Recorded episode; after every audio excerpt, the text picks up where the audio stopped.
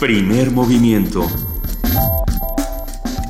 El mundo desde la universidad.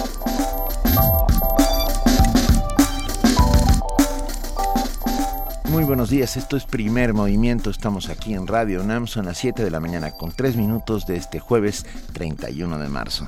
Querida Luisa Iglesias. Querido Benito Taibo, muy buenos días, muy buen día a todos los que nos están escuchando aquí en el 96.1 de FM Radio UNAM. Le damos la bienvenida, como lo hacemos todos los días, a nuestra jefa de información, Juana Inés de ESA. Muy buenos días. ¿Cómo están? Buenos días. Ya están listos para no circular un día. Eso le íbamos a decir, nuestra jefa de, de circulación. nuestra jefa de información ya no cada circula. Quien circule cuando pueda, no cuando circula quiera. un día. Pues sí, ayer la Comisión Ambiental de la Megalópolis, la llamada CAME, y su secretario, coordinador ejecutivo Martín Gutiérrez Lacayo, dijeron que no vamos a circular todos un día a la semana. Sin importar si tiene uno el holograma doble cero, cero, uno, dos, tres. Hay- va a haber una nota para que conversemos después de escucharla. Pero, pero sí despierta muchas inquietudes. Por un lado, si, si vamos a basar todo nuestro nuevo eh, sistema en medidas temporales, que eso es importante. Sí, Llevamos dos. Y de coyuntura. Será del 5 de abril al 30 de junio. Yo creo que esto debería haber sido desde antes. Me van a matar, pero, pero me parece una medida razonable que no circule el 20% del parque. del- no, es, Parque. no es el 20, es un poco menos. El, el asunto Ah, aquí será... sí es el 20% del parque Pero van a responder con el transporte público que toca. Eso es lo que, ese es el tema. Porque que- generalmente lo que, lo que ocurre y la razón por la que surgieron los hologramas cero y doble cero es porque las personas se compran otro coche. No, no van a decir yo no quiero dejar de circular, o más bien van a decir yo no voy a dejar de circular y se van a comprar otro. ¿O no? Don- don- ¿Qué es lo que vamos a hacer con esta medida? Que tampoco es para siempre, eh, o es lo que dicen por ahora. Creo que estamos metidos en un problema ambiental, eso no queda duda y que Y no estamos sabiendo solucionarlo. hay que solucionarlo de, de alguna mejor manera. Platicaremos, para esto sirve el pues. Bueno, para eso Pues sirve, para esto por sirve el supuesto. pues, lo platicaremos. Bueno, vamos a tener dentro de unos minutos una nota al respecto. Por lo pronto, prepárense para no circular un día a la semana y un sábado al mes, que eso también. Si no les toca circular los jueves, lo que pueden hacer es comerse unos tacos callejeros para, para este, Sobrellevar. Ajá, para, para sobrevivir a todo este dolor, un buen taco callejero siempre nos hará bien. Por eso en Jueves de Gastronomía, esta mañana vamos a hablar de tacos callejeros con Beto Lanz, periodista gastronómico. Una conversación que les va a gustar mucho. Estamos convencidos. Venga, y después tendremos Solidaridad con la Sabia Salamandra, espacio de lectura. Un espacio de lectura que está a punto de desaparecer y que entre todos podemos impedirlo. Conversaremos con Adrián Escobar, responsable del espacio. En la participación de la Dirección General de Divulgación de la Ciencia de la UNAM, hablaremos con José Franco, su titular, que va a hablar sobre el éxito de la vacuna contra el dengue. La- en la participación del Centro Cultural Universitario Tlatelolco, Esmeralda Reynoso, coordinadora del Memorial 68 en, en el Centro Cultural Universitario Tlatelolco, habla sobre el segundo premio Memorial 68. En nuestra nota nacional, un tema delicado que tendremos que discutir, la ley Atenco y las garantías individuales. Esto con el comentario del doctor Imer Flores, investigador del Instituto de Investigaciones Jurídicas. En la nota internacional, ¿qué hay detrás de la oposición a Dilma Rousseff?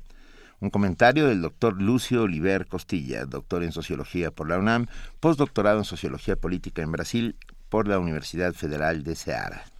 En el programa universitario de estudios de género vamos a contar con la participación de Ana Gabriela Buquet, su directora, que va a hablar precisamente sobre los porquis, el tema que tratábamos el día de ayer, lo que está ocurriendo en Veracruz con, con estos jóvenes eh, que les llamaban el mirreinato, los junior, la juniorcracia. Vamos a ver qué pasa con ellos. Yo cada vez que veo aparecer al fiscal de Veracruz en la televisión me pongo Ay. me pongo mal, pero bueno. Va, eh, poesía necesaria contra- para todo mal, poesía. Eh, pues me toca a mí. Mm, Todavía no me tengo muy claro, pero vamos a ver si encontramos algo sobre la ciudad. ¿Quieres una buena recomendación? Sí. ¿Qué, qué se te, qué se te antoja? Para reconciliarnos con nuestra ciudad, escríbanos con el hashtag Poesía Necesaria y díganos qué poema, qué poema le recomiendan a Benito Taibo. La mesa del día, Mundos Posibles, como todos los jueves, vamos a hablar con el doctor Alberto Betancourt, doctor en Historia, profesor de la Facultad de Filosofía y Letras de la UNAM y coordinador del Observatorio del G20 de la misma facultad. Va a hablar sobre Obama en la Ciudad de los Espíritus, un final inesperado.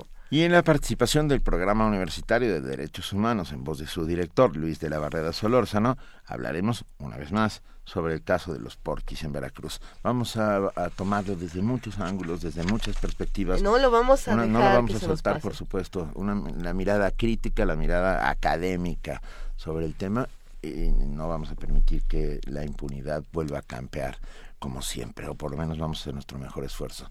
Por lo pronto tenemos esta nota sobre el Hoy no circula. Antonio Quijano nos, nos manda esta nota para que sigamos discutiendo de qué se trata, cómo va a estar y qué vamos a hacer.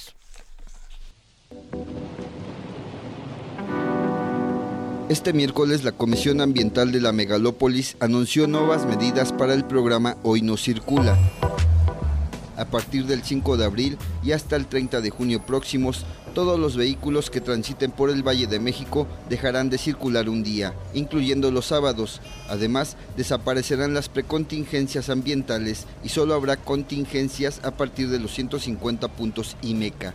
Para el doctor Héctor Riveros, investigador del Instituto de Física de la UNAM, las nuevas disposiciones difícilmente resolverán el problema ambiental pues me extraña porque implica un desconocimiento gigantesco de lo que es la contaminación y las medidas adecuadas para reducirlas. De hecho, la CANE me ha proporcionado la mejor prueba de que no funciona el hoy no circula aplicado a todos los coches. En la contingencia que hubo los días 15 y 16, prácticamente los vientos fueron los mismos, pero con una diferencia grande de que el día 15 circularon todos los coches y el día 16 sacaron un millón de coches y a pesar de eso la contaminación siguió siendo la misma.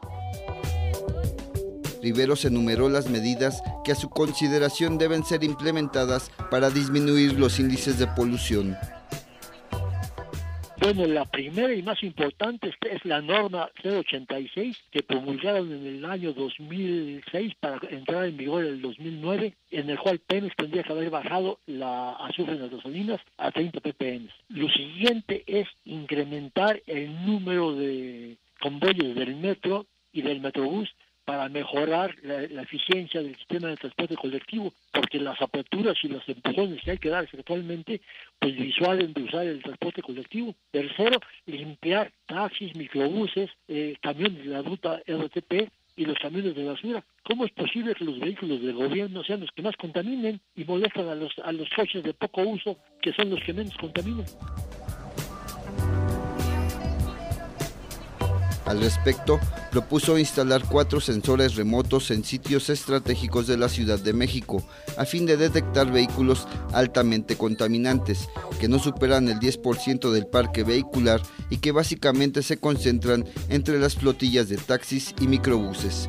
En su opinión, el restante 90% podría incluso quedar exento de la verificación vehicular, pues sus niveles de emisión se mantienen en los estándares establecidos para Radio UNAM, Antonio Quijano.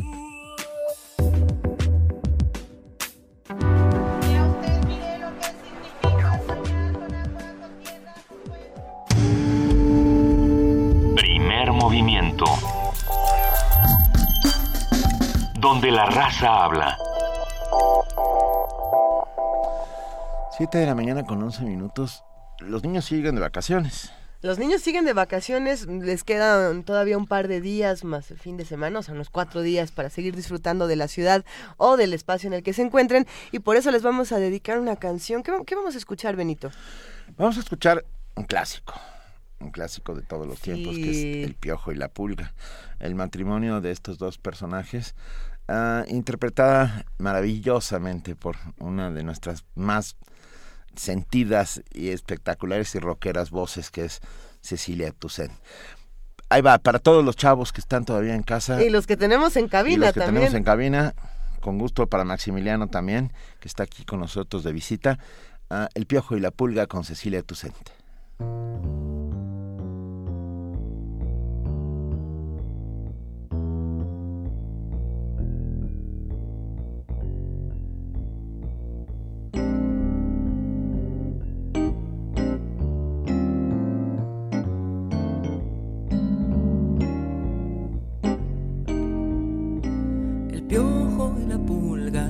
Quieren casar. Por falta de quien guise no se pueden casar. Por falta de quien guise no se pueden casar. Responde la chinche desde su chinchero. Hágase la boda que yo pondré el puchero. Hágase la boda que yo pondré el puchero.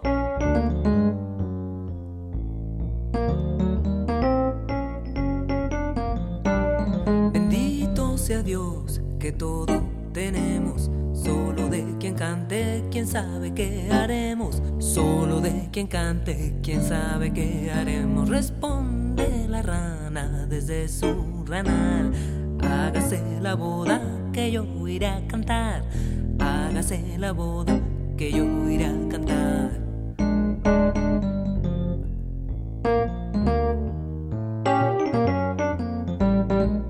Bendito sea Dios que todo tenemos. Solo de quien baile, quién sabe qué haremos. Solo de quien baile, quién sabe qué haremos. Responde la araña desde su telar. Hágase la boda que yo iré a bailar. Hágase la boda que yo iré a bailar.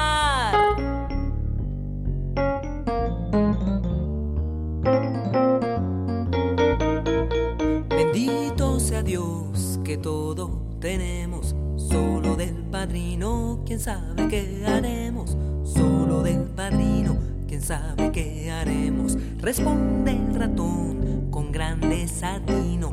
Amarren su gato, yo seré el padrino. Amarren su gato, yo seré el padrino. Con esto en la boda hubo mucho vino. Sueltas el gato, zumbase al padrino.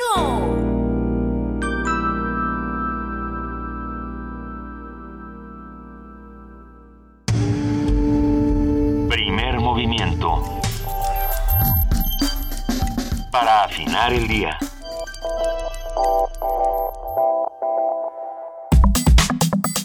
Jueves gastronómico. Entre la gran variedad de platillos de la cocina mexicana existe uno que podemos describir como un bocado simple, barato, lleno de sabores y contrastes y que se ha convertido en algo representativo de nuestra ciudad. Nos referimos evidentemente al taco. Yo solamente le quitaría la palabra simple, porque puede ser tan complejo como un universo. Un- en un taco cabe el, el mundo entero. Pero ah, bueno, qué bonito, sí. aunque Sí, sí, sí. este manjar callejero es diverso, en la ciudad tiene más presencia el taco al pastor, cuyo origen se remonta a los tacos del shawarma, una de las principales contribuciones de la comida árabe o libanesa al mundo de la comida rápida. Al igual que la carne al pastor, la carne del shawarma, que originalmente era de cordero, se rebana en finas láminas y se apila en forma de trompo. Actualmente la carne de los tacos al pastor es de cerdo y es marinada con especias como achiote, vinagre y chiles. Además de que se le agrega piña, cebolla y cilantro y como bien decía Benito, se le puede agregar una cantidad infinita de cosas, se le puede quitar la tortilla y ponerle lechuga, se puede hacer lo que sea. Y hoy es el Día Internacional del Taco. El Día Mundial. El del Día taco. Mundial del Aquí, Taco. eh, me estoy por hacer la ola.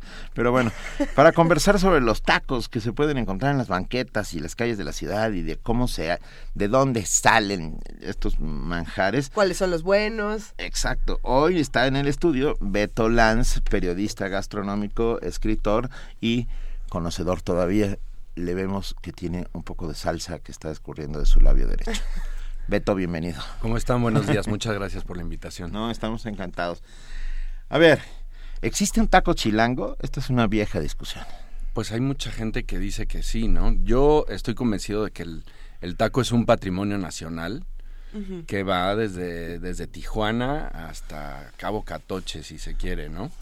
Pero definitivamente la- las características de la Ciudad de México, ¿no? Su, su plurinominalidad, como diría Alonso Rubalcaba, eh, permite pensar, permite afirmar más bien que la procedencia de muchísimos eh, inmigrantes han traído tacos de todo el país. Entonces tenemos eh, tacos de, de las más diversas eh, procedencias, pero también existen tacos chilangos. Yo soy morelense, pero la mayoría de los chilangos con los que tengo el gusto de platicar afirman que el taco chilango es el taco al pastor. También hay gente que dice que el taco placero, ¿no? Estos taquitos con nopales fundamentalmente tienen otros ingredientes.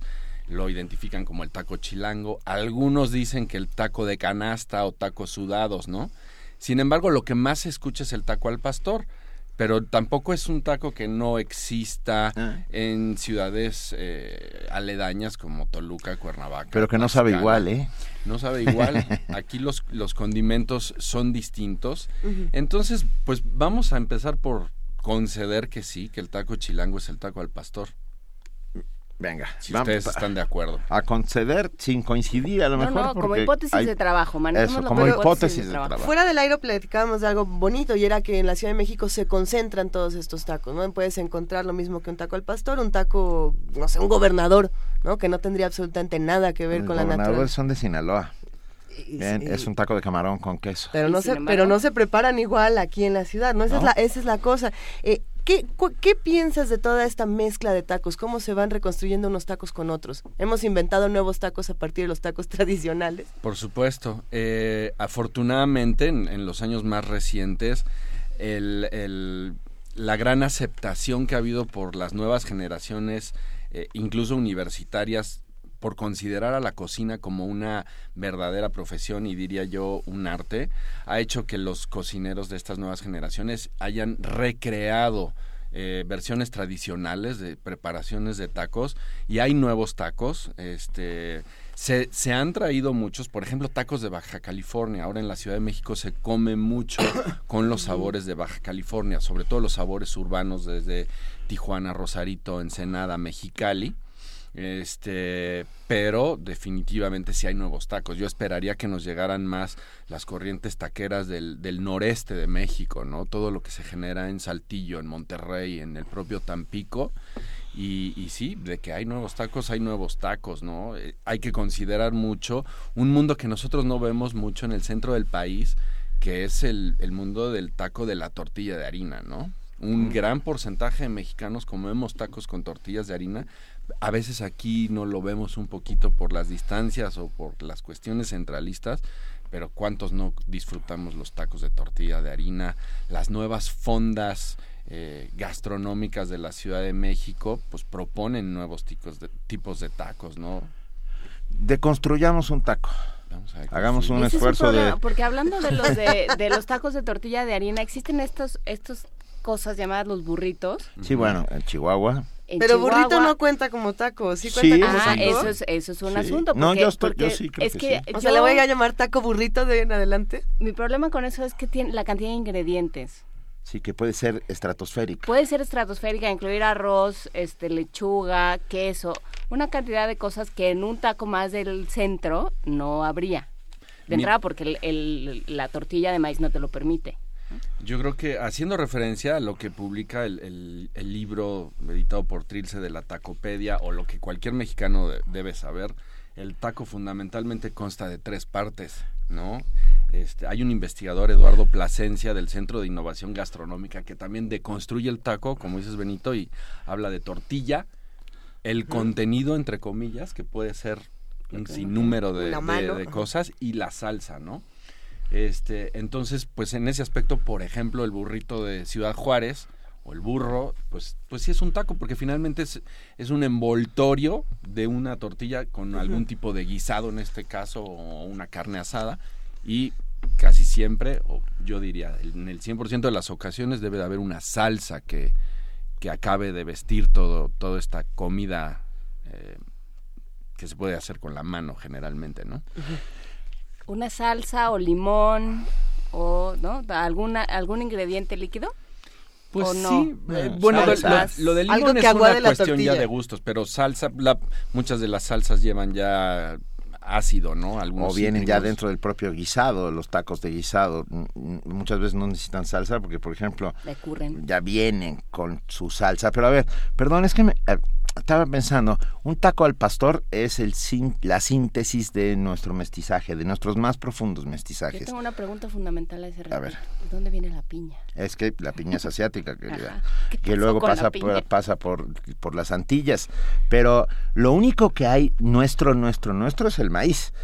Ah, y, y- y bueno, y si quieres, ya al final el chile, el chile verde. Pero todo lo demás, el cerdo, el cilantro, la cebolla, el, incluso el achiote, ah, el vinagre, ¿qué más? El comino, El comino, clavo, en- todo, todo es producto de nuestros múltiples mestizajes, mestizajes españoles, mestizajes árabes, mestizajes, ah, bueno, por supuesto está metida ahí la nao de China, el ganeón de Manila, importantísimo, porque si no no tendremos ni cebollas ni ni ni ay, ni cilantro, pues, ajá, ni sí, cilantro.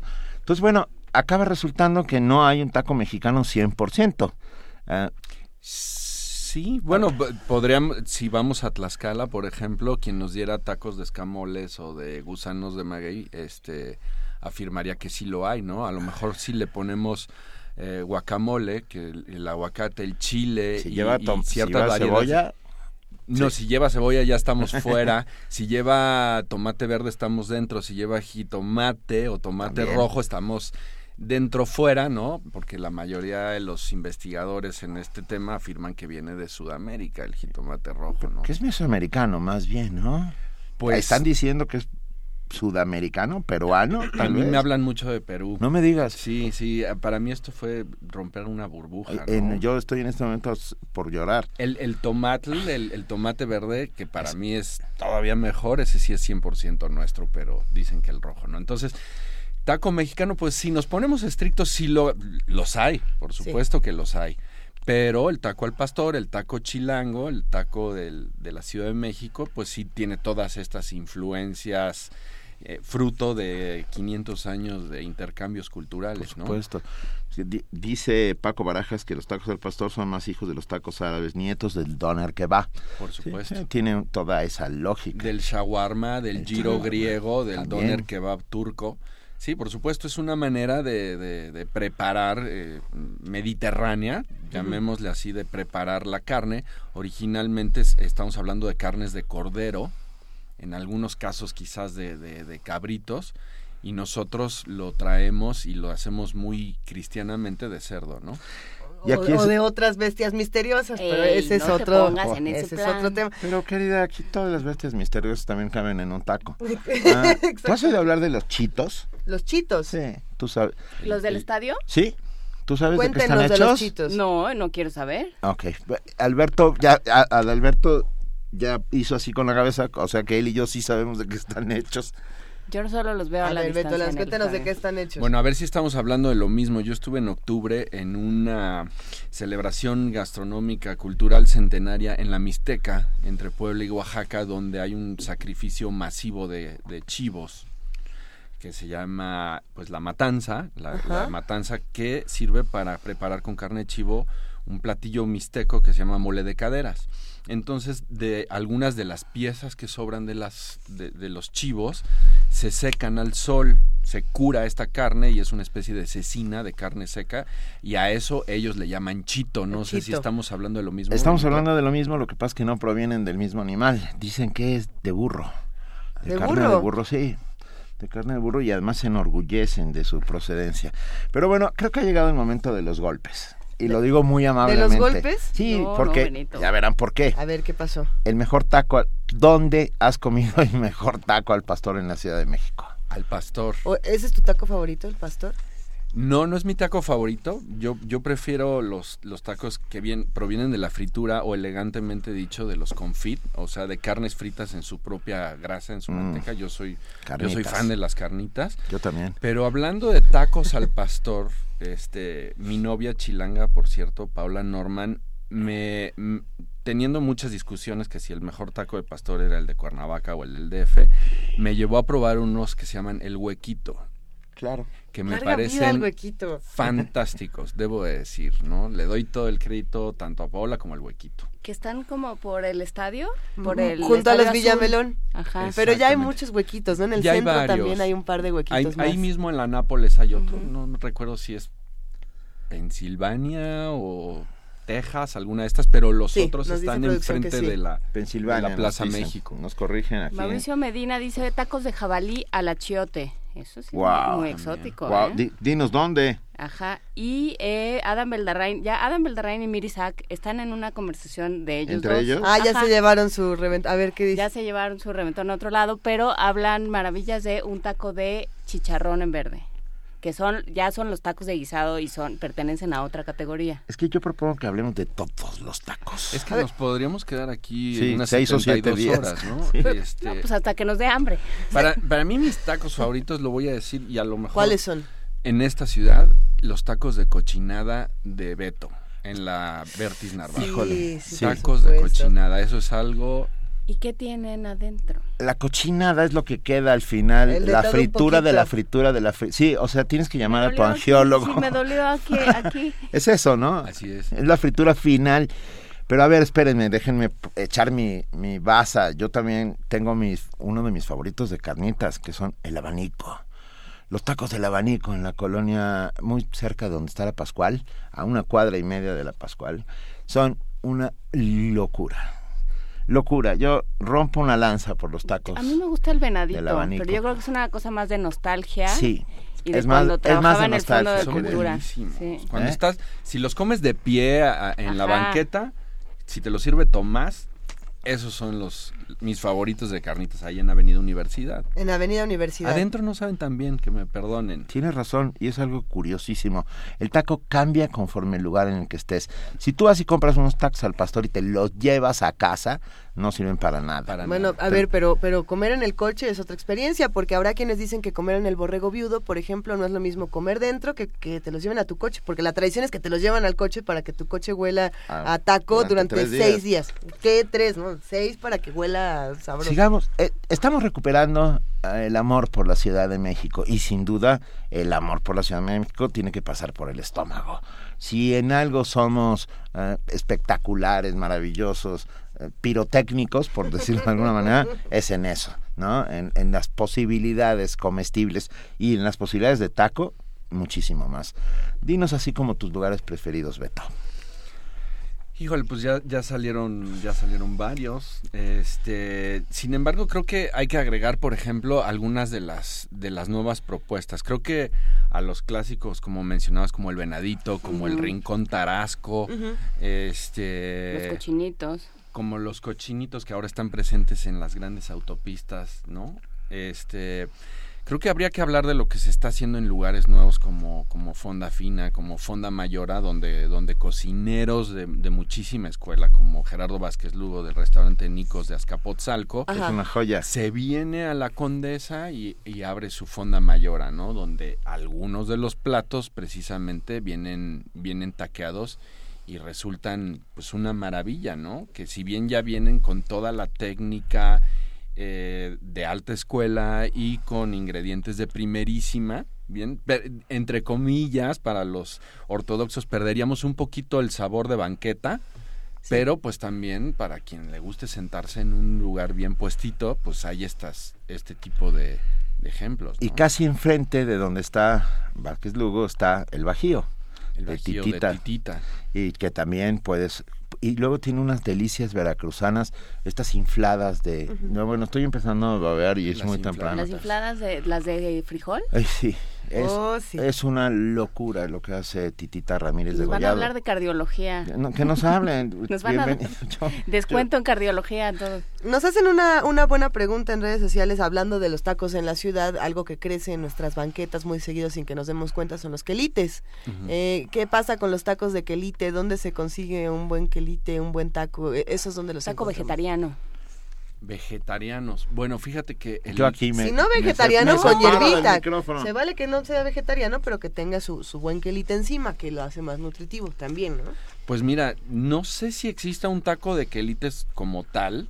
Yo te estaba mencionando algunos ejemplos, gracias. Juan Barrón en Fonda Fina cocina mucho con quelites. Creo que los grandes cocineros, Jorge Vallejo en el propio Quintonil, que te sirve eh, un simple taco de frijoles con hoja de aguacate. que el ¿no? quintonil es Ah, un qué quelite El quintonil es un quelite, te, te sirve, tus, sus tacos normalmente, pues Claro. tienen quintonil, tienen epazote, tienen este, ay, ¿cómo se llama este? Oh, se me está yendo ahorita el nombre, pero lo, lo retomamos. es verde La variedad de, la variedad de quelites en este país y sobre todo en el centro es infinita y es una, una fuente de, de muchas de las cosas que a veces no podemos eh, acceder de vitaminas, de, de minerales, es, es una de nuestras formas más naturales de, de- de esta ingesta, ¿no? Por, eh, papaloquelite. El pápalo, pero Que es- se- no, que el se- otro que se da hasta en, en- de veras, en, en- como dicen, en, en la calle, ay, se me está yendo Es el- que volviendo a la calle, y eso ahorita Luisa dijo algo, que Más ciertos, tuerzo. ciertos eh, árbol, ciertos tacos,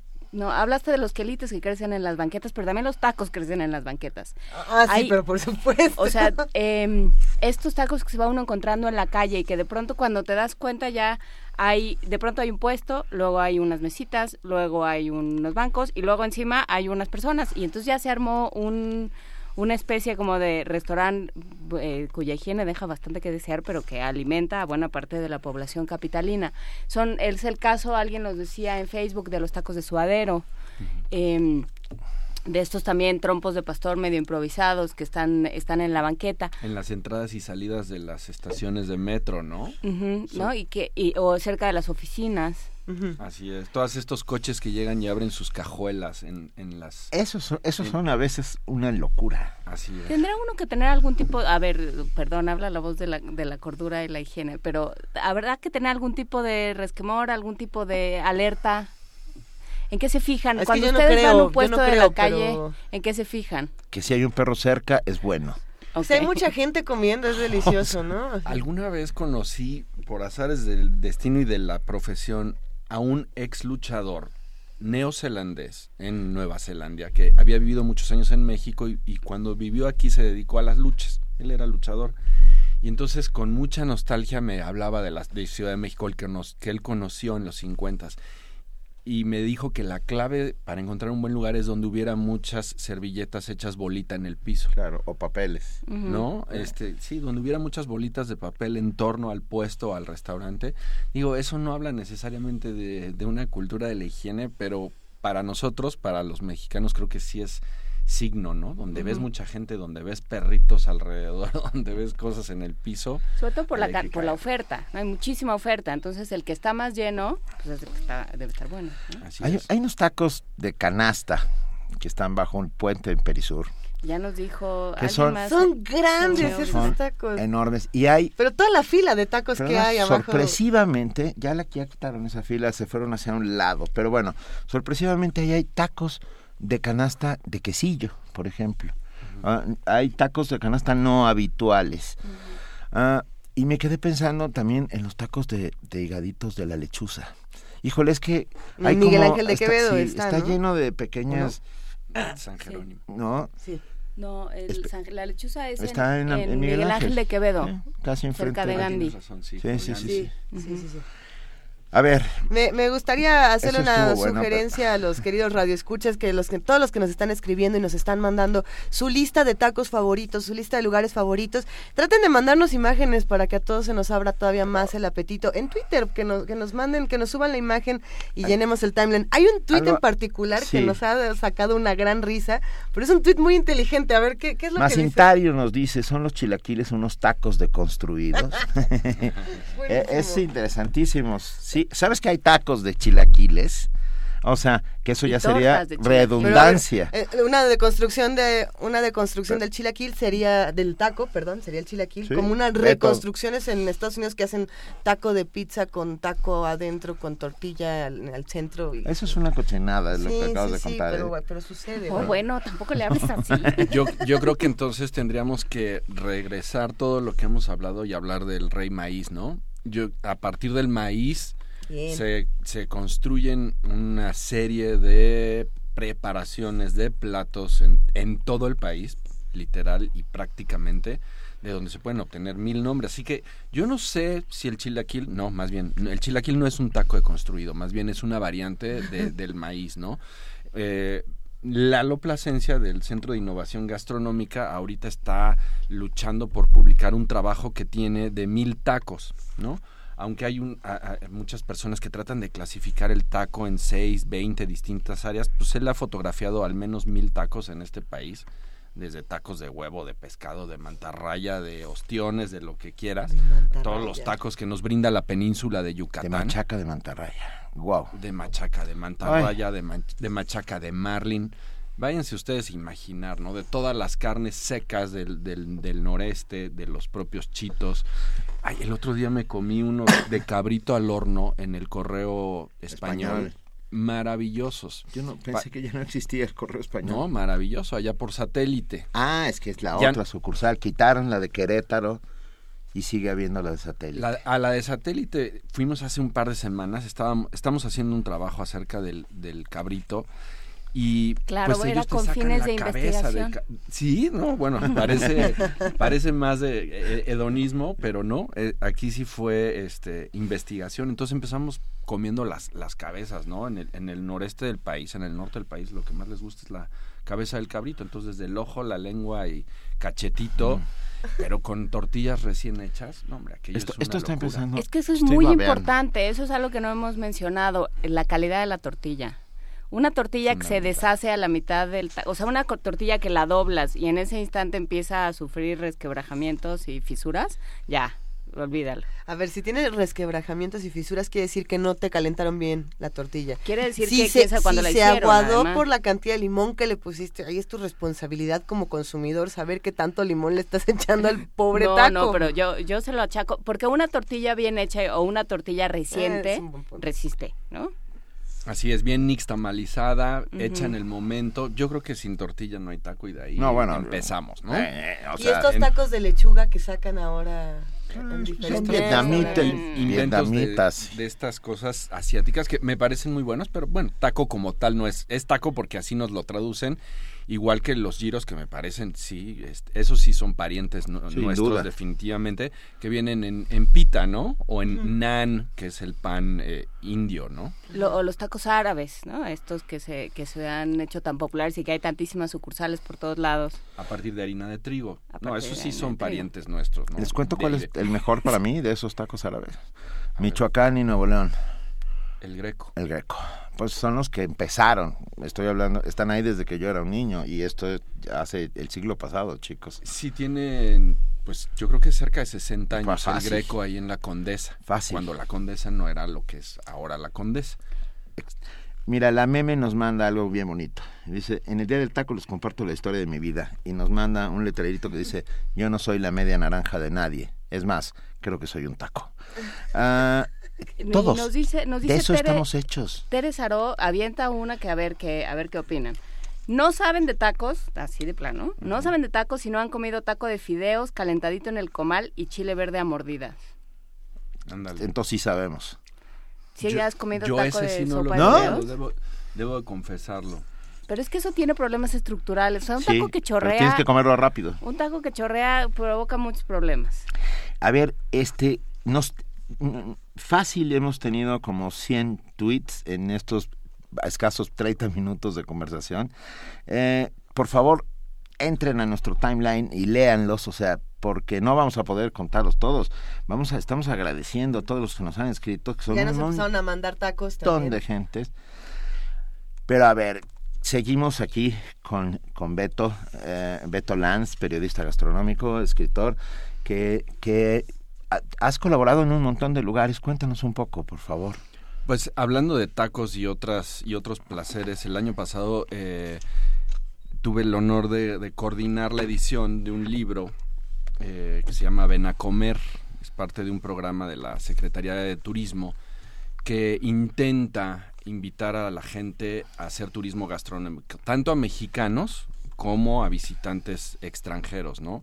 Encontrar en la maravillosa cocina mexicana motivos para viajar a uno u otro punto de la República, tener como motivo la, la comedera, ¿no? Que nos puede llevar desde la cocina urbana de Tijuana, ¿no? La, la, la cocina en, en Ensenada, en el Valle de Guadalupe, hasta la península de Yucatán, Campeche, eh, Yucatán, Quintana Roo. Entonces hicimos este libro eh, con Arisbet Araujo y Fernando Gómez Carvajal, uno de los mejores fotógrafos gastronómicos de este país, eh, y tratamos, más bien no tratamos, reunimos a más de 30 plumas, incluyendo investigadores gastronómicos, cocineros, gente especializada en el tema productores, para tratar de resumir en unos cuantos cientos de páginas lo que es la gastronomía nacional.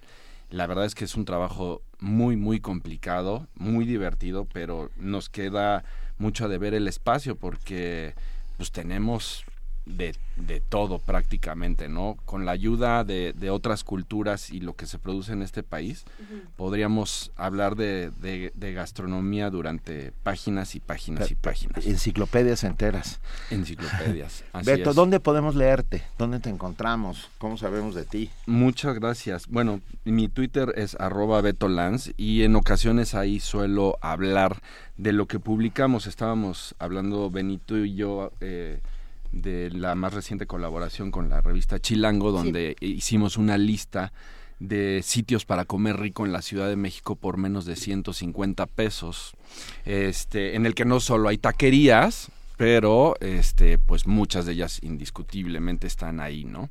Eh, tenemos también recientemente publicado el mes pasado la guía de la Ciudad de México editada por Lonely Planet, donde también tenemos un, un buen número de recomendaciones para comer y para beber en la Ciudad de México. Entonces, básicamente eso es lo que hacemos. Eh, mi estudio, Trinche Estudio, junto con Arisbet y Fernando, nos dedicamos a eso, ¿no? A difundir la cultura gastronómica del país, ¿no? Entonces, pues a través del Twitter, de Facebook, de Instagram, Beto Lanza, ahí puedo eh, dar muchas recomendaciones que mayormente vienen de amigos como José Miguel García, que fue uno de los cocineros que, que hoy tuvo el, me hizo el favor de invitarme, junto con él y muchos otros eh, colegas suyos en este país, tratamos de dar difusión a, la labor de cientos de productores y cocineros en este país que hacen este tesoro nacional.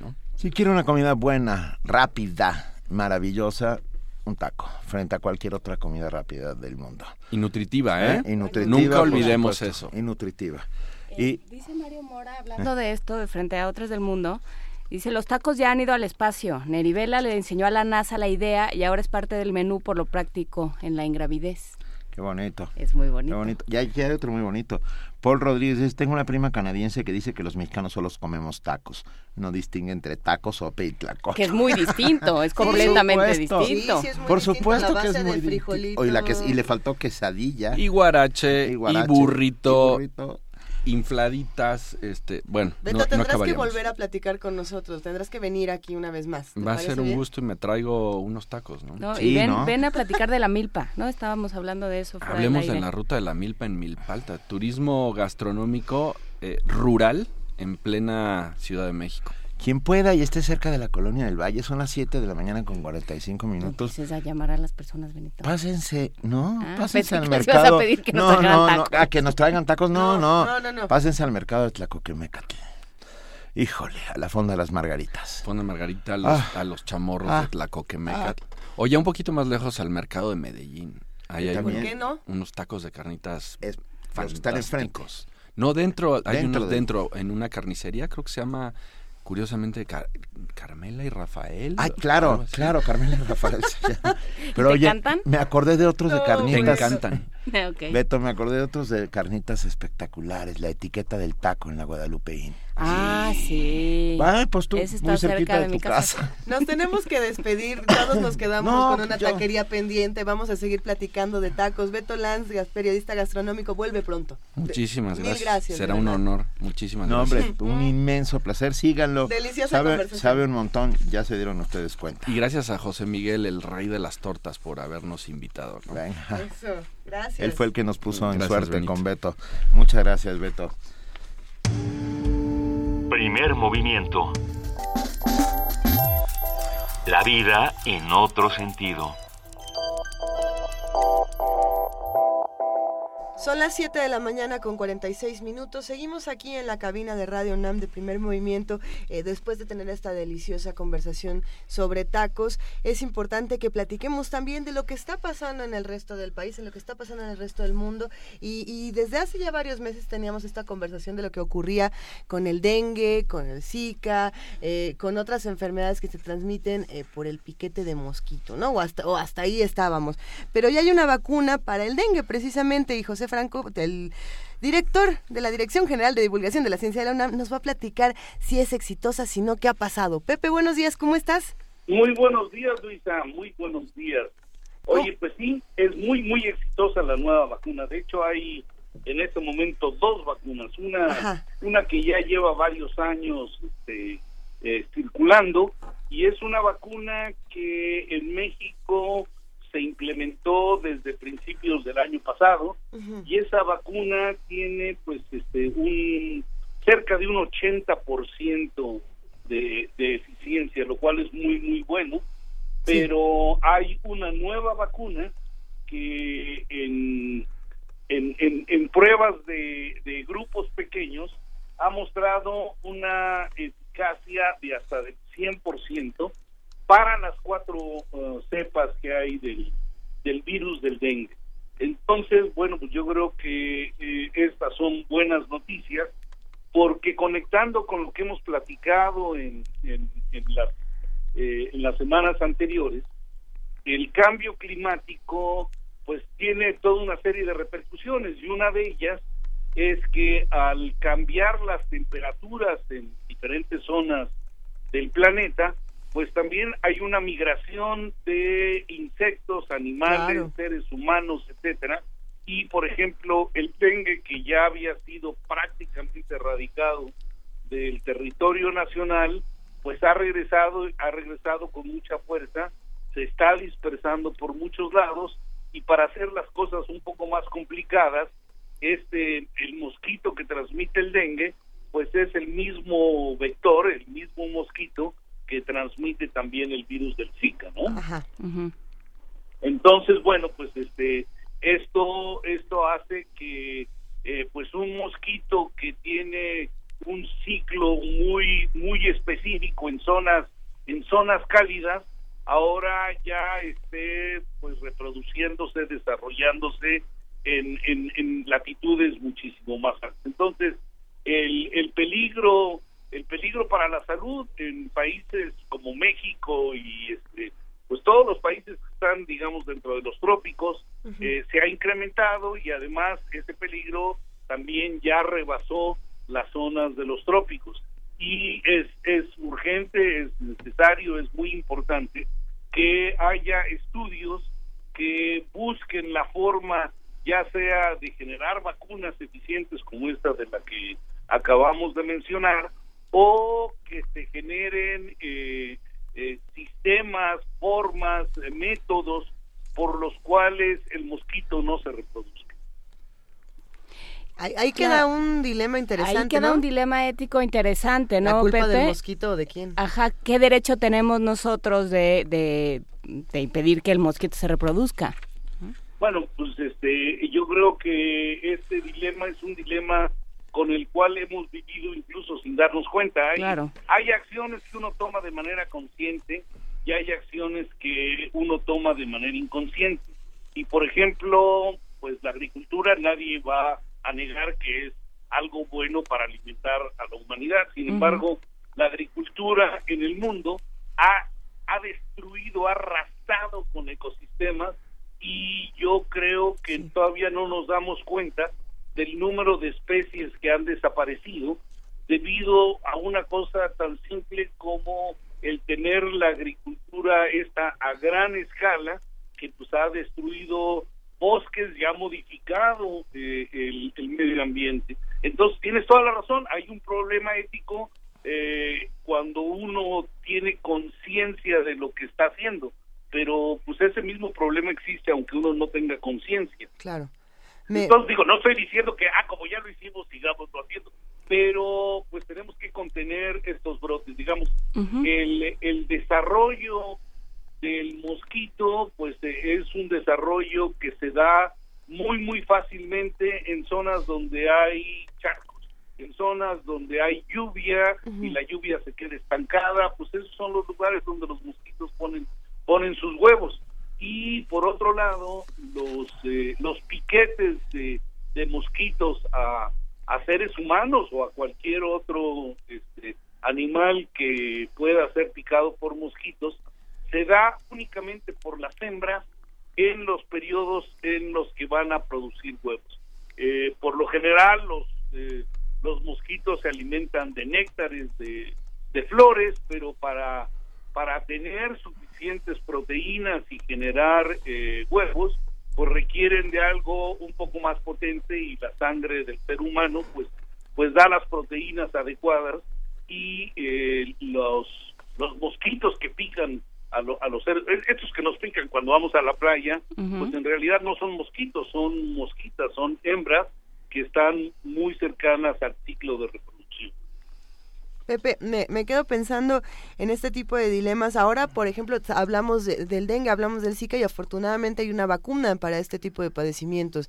Eh, pero podemos pensar en lo que ocurre directamente en la Ciudad de México y podemos pensar en las especies endémicas que han tenido que emigrar a espacios muy peligrosos, como es el caso del tlacuache, del cacomixcle, de otros tipos de, de pájaros, por ejemplo. Y, y, podemos pensar que no va a haber una vacuna para la contaminación, ¿no? Ni va a haber una pues vacuna para, para distintos tipos de padecimientos y tampoco va a haber una vacuna para los animales que están enfermando en, nuestra ciudad. Tienes toda la razón, no va a haber una vacuna del tipo de vacunas que solemos eh, conocer. Sin embargo, si hay vacunas, ¿no? Hay que usar menos el auto, hay que contaminar menos. Esa sería el, equivalente a la vacuna. Claro. Sí, es, es una vacuna que se llama sentido común.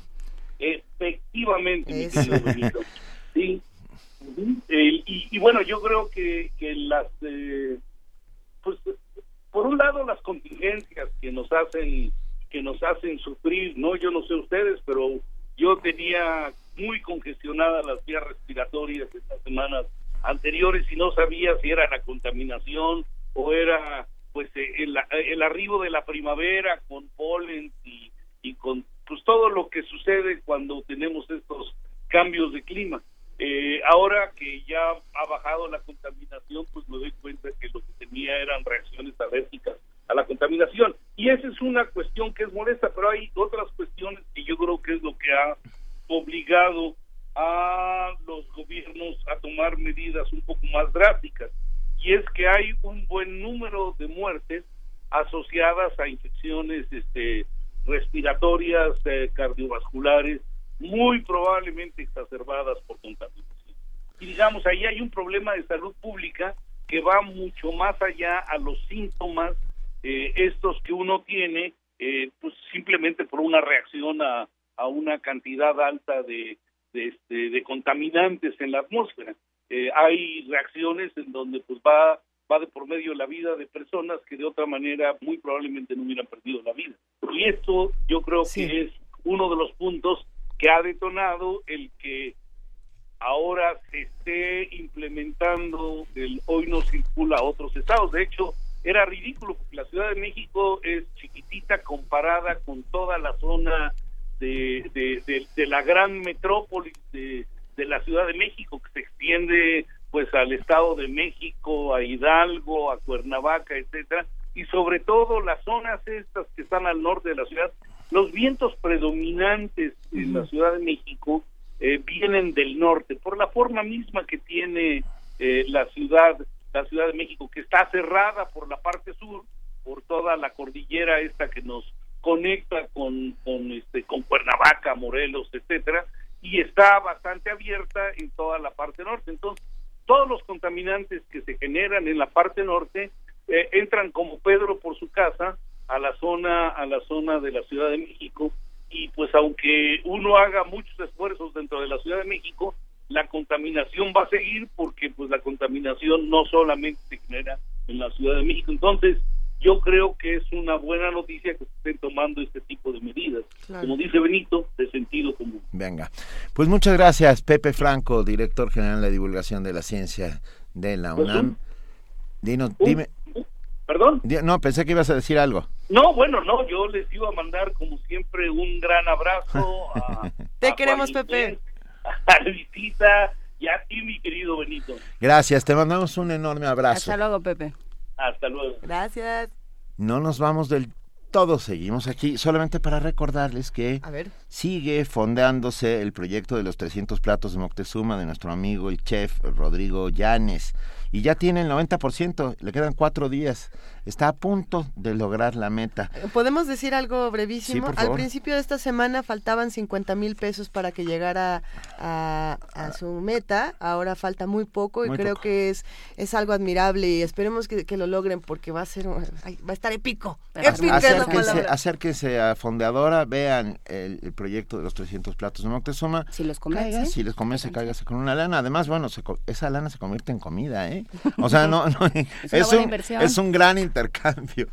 Vamos, vamos a escuchar ahora una nota mientras todos nos metemos a la página fondeadora.com diagonal los 300 platos de Moctezuma, o bueno, los que se quieran meter ahí queda la recomendación. Eh, la segunda parte de esta nota que nos comparte nuestra compañera Dulce García, García sobre arañas.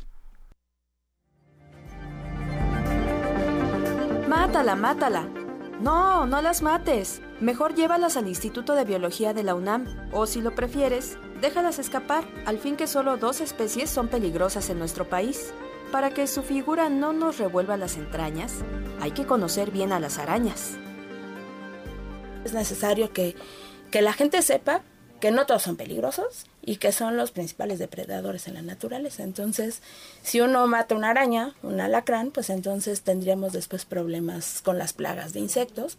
Viene mucha gente este, a traernos arañas de sus casas o alacranes que encuentren en sus casas por toda esta paranoia. Cuando vienen, los atendemos, les decimos qué especie es, que no deben de tener cuidado y también así nos está llegando material a estas colecciones. En entrevista para Radio UNAM, la maestra Griselda Montiel Parra detalló las actividades que se realizan en nuestra casa de estudios para conocer mejor a estos insectos. Hay gente que les tiene miedo, entonces todo es pánico y todos son venenosos, y gente que conoce, Ahora con todos estos medios, internet, de redes sociales, pues ya también los los niños ya están mucho más informados. Sin embargo, a veces esa información es muy errónea. Tenemos muchos casos de que empiezan noticias alarmantes y luego muestran que todas las arañas tienen veneno, pero solamente pueden causar daño dos, ¿no? Al humano. Y entonces estamos trabajando ahorita en un portal de arácnidos de México donde venga información que pueda ser comprensible para todo público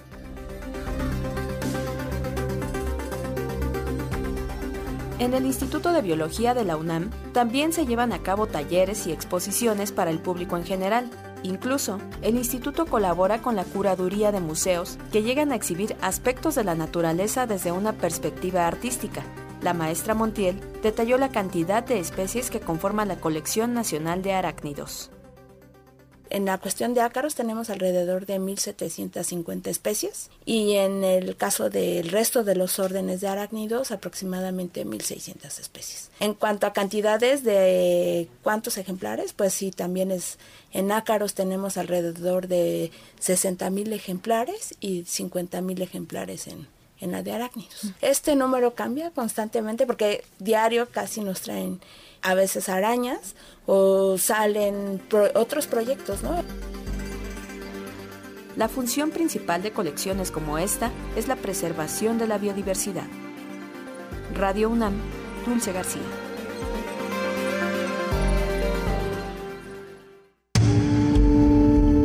Primer movimiento. Donde la raza habla. La cultura gótica lleva más de 40 años en resistencia. Carpe Noctem Resiste. Jueves, 22.30 horas en resistencia modulada.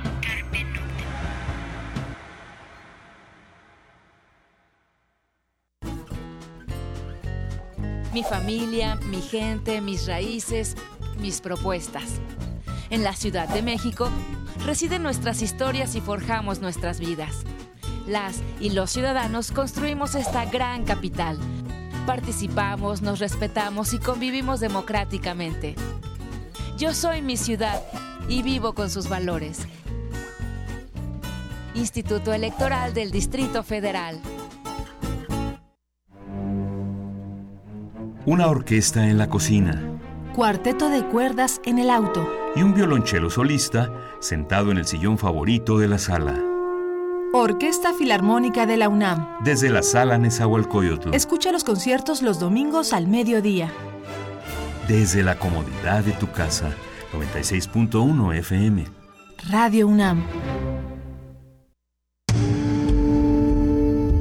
Primer movimiento. Información azul y oro.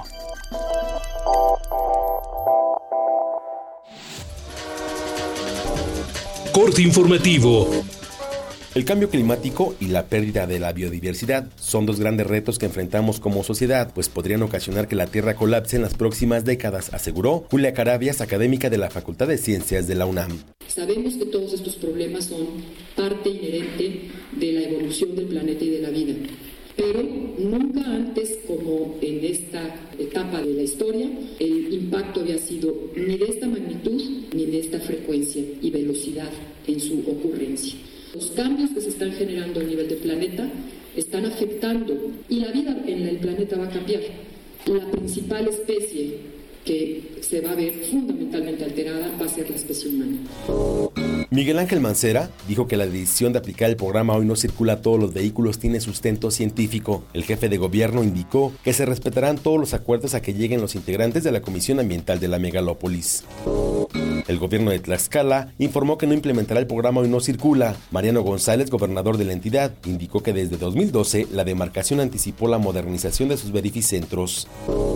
El gobernador de Hidalgo, José Olvera, rechazó la aplicación del programa Hoy no circula en la entidad. Aseguró que el problema lo tiene la capital del país y su zona conurbada. Rafael Moreno Valle, gobernador de Puebla, también descartó la implementación de la medida.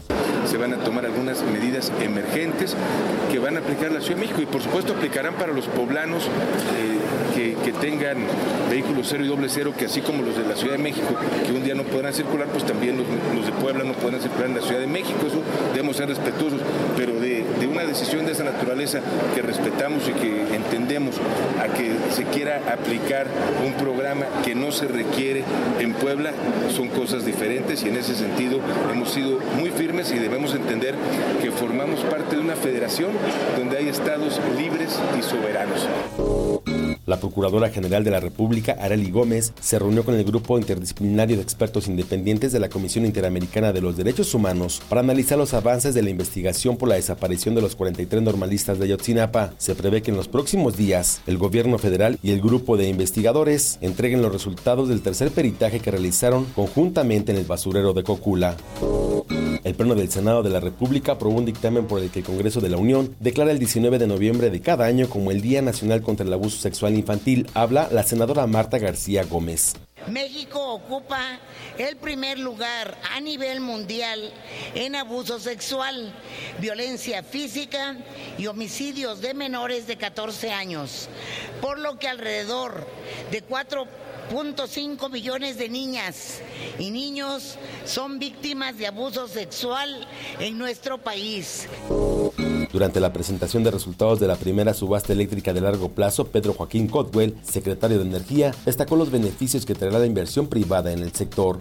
Es que sin lugar a dudas con esta subasta ganaron la transparencia y el principio de libre competencia, porque todas las empresas tuvieron piso parejo para competir entre sí. El potencial de negocio es de suma relevancia, pues esta subasta generará inversiones de por lo menos 2.600 millones de dólares en los próximos años. La Secretaría de Hacienda y Crédito Público informó que Petróleos Mexicanos buscará conseguir financiamiento hasta por 15 mil millones de pesos mediante emisiones de bonos de deuda. Al menos 10 personas murieron y más de un centenar quedaron atrapadas bajo los escombros después de que un paso elevado en construcción se derrumbó en la ciudad india de Calcuta. Ban Ki-moon, secretario general de la ONU, pidió solidaridad a todos los países para aceptar a medio millón de refugiados sirios y contrarrestar la campaña de miedo en su contra. Hoy llamo a los países a que realicen un acto de solidaridad en nombre de nuestra humanidad compartida y a que se comprometan a asumir formas nuevas o adicionales de admisión de refugiados, remarcó Van.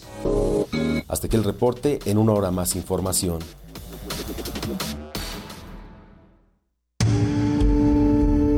Primer movimiento. Donde todos rugen, el puma ronronea.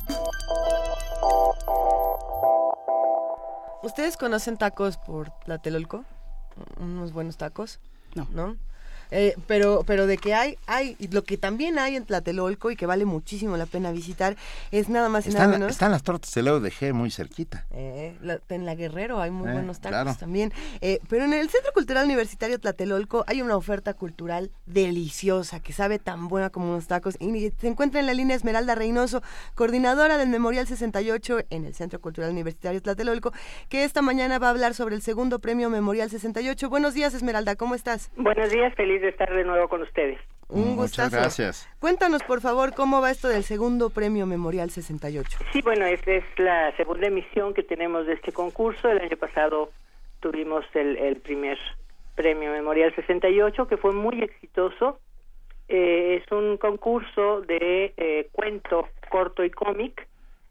Eh, y tuvimos un éxito realmente eh, que no esperábamos. O sea, tuvimos muchísimos participantes, eh, más de 150 trabajos. Y este y entonces eso nos anima para seguir repitiendo este este concurso no que creo que es importante porque lo que queremos es eh, saber cómo ve la gente el 68 no cuál es la percepción que existe de- del movimiento estudiantil eh, de tanto del movimiento como del 2 de octubre en fin ver cómo lo ve la gente no y esto ha, ha resultado muy bien este experimento Esta segunda emisión, eh, ¿qué, qué esperan de ella? Esperamos un poco que la- eh, con cada emisión lo que esperamos es que más gente participe, es decir, empezar a tener un cierto lugar entre toda la oferta de concursos que hay en este en este país, ¿no? Pero sí la idea es un poco enfocado, aunque no no tiene límite de edad, que eso es eh, algo que yo peleo mucho, será porque soy vieja, este, pero no hay límite, hay dos categorías, es de, de jóvenes de 15 a 20 años y todos los demás en adelante, hasta los eh, 90 si quieren participar pueden hacerlo. Nos gusta. ¿Dónde podemos ver las bases, todo lo necesario para poder entrar al, al, al En la, en la premio? página de, de- del Centro Cultural Tlatelolco y eh, ahí también pueden ver los ganadores de la de la emisión pasada. O sea, ahí están los cuentos, ahí están los cómics y los videos.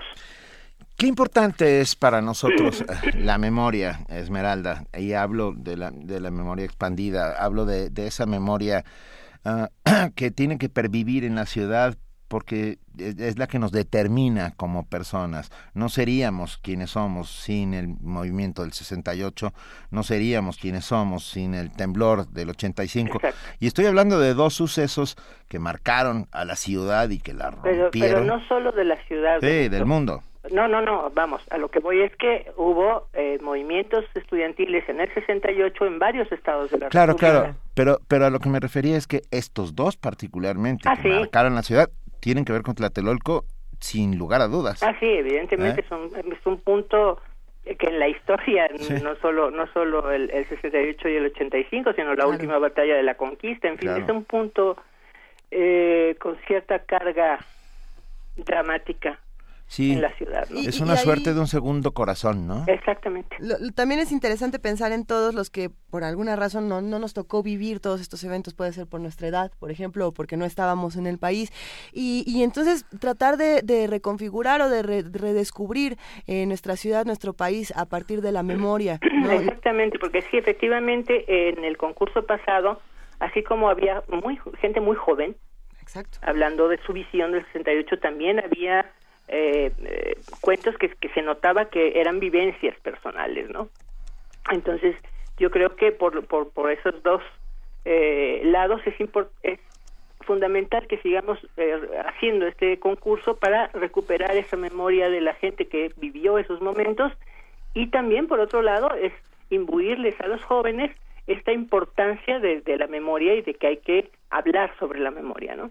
Este ejercicio fundamental de la memoria. Vamos a compartirlo en nuestras redes sociales. Eh, recuerden que la página es www.tlatelolco.unam.mx para que podamos todos conocer mucho más de esta convocatoria.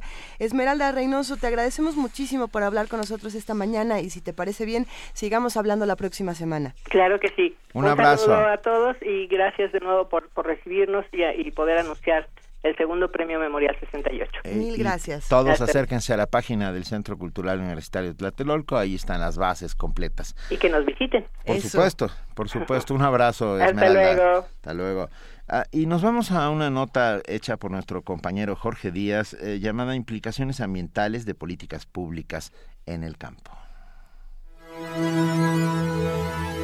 México tiene un modelo agrícola que no ha respetado al medio ambiente por decisiones públicas inadecuadas que por décadas han prevalecido en el campo nacional. Investigadores de la UNAM reunidos en el seminario El Agro Mexicano frente a las reformas estructurales neoliberales establecieron que este segmento envejece porque el 60% de los mantos acuíferos han sido sobreexplotados. Después de años de aciertos y desatinos, se llega a una situación en la que los sectores más pobres y marginados del país están en el campo. La migración, feminización y envejecimiento de la mano de obra está en el campo. La feminización no tendría que ser de entrada un problema. Lo es porque la mujer no está considerada como sujeto de derechos como lo está el hombre, lo cual la pone en desventaja como productora, como propietaria, como trabajadora. La doctora Rosario Pérez Espejo del Instituto de Investigaciones Económicas señaló que de las 196 millones de hectáreas que tiene nuestro territorio, 33 millones son aptas para la agricultura y no son aprovechadas. La eficiencia en el uso del agua apenas llega al 46%, es decir, más del 60% se desperdicia durante su traslado de la presa a la parcela. Sin embargo, la superficie que se cosecha año tras año, digamos que en los últimos 30 años, está entre 18 y 22 millones de hectáreas, que es el 17% de la superficie total del país. Tejas, en pastizales, en bosques, en selva. Y hace algunos años, creo que en 2011, decía que había 112 millones de hectáreas dedicadas a la ganadería. O sea que en total tenemos 130 millones de hectáreas para la producción de alimentos que podemos considerar convencionales. Para los investigadores, México carece de políticas agroambientales y eso se hace evidente en zonas alejadas, donde se utilizan pesticidas y fertilizantes prohibidos, incluso en nuestro país, pero que se comercializan clandestinamente. Para Radio UNAM, Jorge Díaz González. Primer movimiento la vida en otro sentido.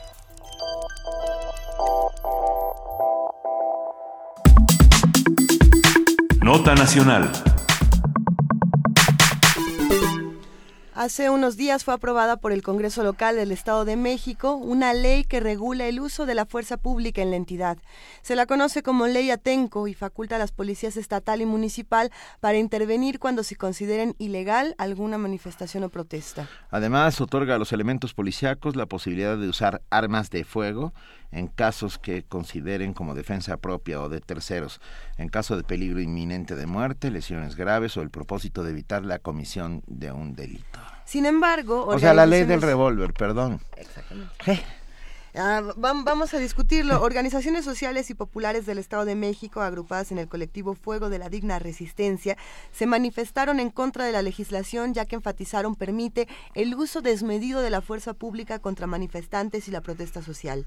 Por su parte, el gobernador de la entidad, Elubiel Ávila, que acaba de recibir un reconocimiento que lleva su nombre, ofreció modificar la ley que regula el uso de la fuerza pública en el Estado de México, siempre y cuando la Comisión Nacional de los Derechos Humanos, a quien solicitó que la revise, detecte que viola las garantías individuales de la población. Para platicar sobre las repercusiones de esta ley y lo que implica la suspensión de garantías, esta mañana vamos a platicar con el doctor Imer B. Flores, investigador y del Instituto de Investigaciones Jurídicas de la UNAM, coordinador de la Agenda de Deliberación Institucional del mismo instituto y profesor de la Facultad de Derecho de la UNAM. Muy buenos días, doctor Imer B. Flores, ¿cómo estás? Muy bien, muy buenos días, eh, eh, Luisa, eh, Juana y Benito. Muchas gracias. por estar con ustedes. No, al revés, muchas gracias por estar con nosotros, doctor Flores. A ver, ¿qué dice la ley? Mira, yo, yo, yo, quisiera que distinguiéramos, son dos cosas. Una es la ley Atenco, que efectivamente, como, como bien decías tú, eh, tú la llamas ley revólver, la podemos llamar ley bala, ley garrote. Entonces, eh, digamos, esa es, esa es como la del Estado de México. Pero además de esto, el Congreso de la Unión eh, aprobó una ley reglamentaria del artículo 29 de la Constitución, que es la que habla de la suspensión de garantía. Entonces, son dos cosas diferentes, pero de alguna forma guardan una cierta eh, relación, porque las dos vienen a poner una mano dura en un tema que es muy delicado. Y déjame, pues, separemos, empezamos con lo del tema de la ley Atenco. Por favor. La ley Atenco básicamente lo que hace es legitimar, legalizar lo que ya sucedió en Santiago de Atenco eh, en 2006. Entonces, eh, digamos, en aquella ocasión se consideró que no había violaciones graves a los derechos humanos, pero bueno, eh, creo que mucha gente tiene la impresión de que sí se hubo excesos, hubo, hubo, hubo fuerza desmedida. Aquí lo curioso es que ya se han declarado algunos de estos artículos en otros ordenamientos, concretamente el 7 de marzo, la Corte de, eh, se dio un amparo y se pronunció por la inconstitucionalidad del artículo 287 del Código Penal del DF, que eh, se sancionaba como delito un ultraje a la autoridad. Entonces, ¿cómo ha habido ciertos parámetros que se están eh, en, los, en, los, congresos locales, en este caso la ley Atenco sería del, del, Estado de México, pero como ya a una ley de la Asamblea Legislativa del Estado Federal, una reforma al Código Penal, eh, pero haz memoria, tenemos la ley de antimarchas en Quintana Roo, en Puebla también se hicieron duras las marchas, aquí en el DF también hubo un intento. Entonces, sí hemos empezado a ver un, un fenómeno de poner una mano dura en, una, en unas expresiones de los derechos. La libertad de expresión, artículo sexto, el, la libertad de asociación, de reunión, derecho de petición, derecho de protesta, artículo octavo de la Constitución. Entonces, aquí lo que yo veo, mi sensación es que sí son leyes que tienen una dudosa constitucionalidad eh, por contrariar lo que dicen nuestros derechos que están consagrados en la Carta Magna como fuente nacional, pero también en los tratados internacionales que ha celebrado nuestro país. Entonces yo creo que eh, si en este, eh, como se pronunció el, el, señor gobernador del Estado de México, de que la Comisión de Derechos Humanos hiciera una revisión, eh, yo creo que le va a tener que decir que si hay, si hay exceso. las, en, en estas medidas muchas veces necesitas como que se guarda una proporción entre la limitación y la restricción que le vas a hacer al derecho con el, el, el, efecto temporal que pueda tener. Pero imaginemos que vamos a dejar a la discreción de un oficial el si me puede disparar porque estoy levantando una, una, una pancarta que diga, no sé, lo que se nos ocurra, ¿no? Uh -huh. Entonces, sí creo que es muy delicado. Eh, sí creo que eh, si pasa a, manos de la Comisión Nacional de Derechos Humanos, se tendría que hacer alguna recomendación sugiriendo que se tiene que echar abajo y ajustar los términos de la, de la ley de fuerza eh, de, la fuerza de la policía en el Estado de México. ¿Estamos ante una regresión a, todo, a los derechos fundamentales, a, la, a, a, los derechos humanos? Yo diría que sí, porque de alguna forma se, se, permite, es una forma de criminalizar la protesta, ¿no? De limitar y restringir tu derecho a, a expresarte libremente, a asociarte con otras personas, a, a, llevar a cabo una reunión, a hacer una, una petición, a hacer una protesta y entonces eh, digo, pensemos el ejemplo típico son las marchas no uh -huh. que entonces porque consideran que este grupo es más menos peligroso y digo otra vez quién considera con qué criterios con qué parámetros uh -huh. yo creo que si es una regresión yo creo que si el riesgo es muy alto eh, de que pueda haber ese un, una un, una clara cariz autoritario en una aplicación desmedida de la fuerza eh, y que eventualmente, pues digamos, estamos hablando de, de balas, de revólveres, de garrotes, pues ciertamente habrá afectaciones a nuestros derechos. Eh, los parámetros por, en, entre los que se supone que, se va a discutir si se usa o no, eh, si se usan armas, están cuatro. Se habla en este artículo 8 de la legislación aprobada por el Congreso del Estado de México de la resistencia pasiva, por un lado, de la resistencia activa, de la resistencia agresiva y de la resistencia agresiva agravada. Eh, podríamos discutir qué es cada una de estas cosas, pero bueno, al parecer son los uniformados los que van a decidir entre estas cuatro cuál es eh, estrictamente inevitable. Entonces, si una persona no quiere moverse del lugar en el que está, eh, la policía pues, podrá decidir si le dispara o no. Digamos, eso es lo grave. No que, que, que, eso, es lo que, lo que es grave, que, que de quién depende el definir cuáles son esas cuatro cosas. Que además, como, como bien podría decir, bueno, resistencia pasiva suena como que no hago nada, ¿no? no simplemente no me quiero mover. Resistencia activa, como quiera, me empujas, te empujo, ¿no? Eh, agresiva, bueno, ya empujo yo más fuerte, ¿no? Y cómo se llama, y, violenta. Agravada, eh, sí. O agravada, digamos, saque yo, eh, no sé, un, eh, un, un vato, una, un cuchillo o algo como para defenderme, ¿no? Entonces, ah, eso ya está, ya está grabada y tú ya te puedo disparar. Entonces, ahí es donde yo creo que, se, que, que estaría muy, es muy riesgoso que, que, la, que, que la aplicación de ciertas normas, eh, y sobre todo cuando tienen que ver con las restricciones y limitaciones de nuestros derechos, queden en manos de una subjetividad tan grande que se presta para arbitrariedad, ¿no? En un momento dado, eh, a la- digamos, va a haber ocasiones en las que me puedo imaginar que sean muy tolerantes y la persona grita no se preocupe, ¿no? O a la primera que grite alguien, va- vámonos con todo. Y bueno, lo que otra vez no, no ha dejado de, ser algo que puede pasar es que se inserten grupos de provocadores y se, se, reaccione de manera indiscriminada contra todo el grupo cuando puedan ser uno o dos personas las que inclusive pueden ser eh, provocadores, ¿no? Doctor Imer, Imer o Imer, perdón. Imer, Imer. Imer B. Flores, investigador de jurídicas de la UNAM. A- aprovechando que estás con nosotros y que tú mismo lo sacaste a la mesa, eh, hace un par de di- desde hace un par de días se está manejando en la, en la Cámara de Diputados eh, el tema de eh, la transformación va de las garantías individuales, de la posibilidad de que se suspendan las garantías individuales por un mandato presidencial. Que es- esto es gravísimo. Yo diría que sí es muy grave, me parece que otra vez caemos, en, en- y por eso decía yo que son dos temas diferentes, pero que se relacionan porque tienen el mismo patrón, el mismo patrón, yo diría, de mano dura, autoritario. eh, de, yo entiendo que en ciertas circunstancias sea necesario plantearnos la posibilidad o la necesidad incluso de que se suspendan garantías. Eh, por una cuestión de una inundación, por una cuestión de, como, como lo contemplan y como se discute normalmente, eh, por una cuestión de caso fortuito fuerza mayor, eh, algún, algún fenómeno de la naturaleza, el, no sé, el, el terremoto del 85 aquí en la Ciudad de México es de lo que nos viene a la mente, pero hace no muchos años, 2009, pasamos el tema este de la influenza, ¿no? Entonces, ¿cómo de repente para poder enfrentar a una situación se requiere suspender las garantías? Como que el Estado no puede estar dedicado a, garantizar todo y tiene que atacar un problema. Y para poderlo atacar, igual nos pide no circulen por las calles, no salgan de sus casas. Entonces nos está alimen- eh, eh, de alguna forma afectando nuestra libertad de circulación. Pero es una medida temporal, por una urgencia, por alguna, hay alguna razón de fondo atrás de esto, ¿no? pero eh, aquí lo que me preocupa a mí mucho es que este, estén explícitamente diciendo qué derechos quieren limitar y qué derechos van a suspender.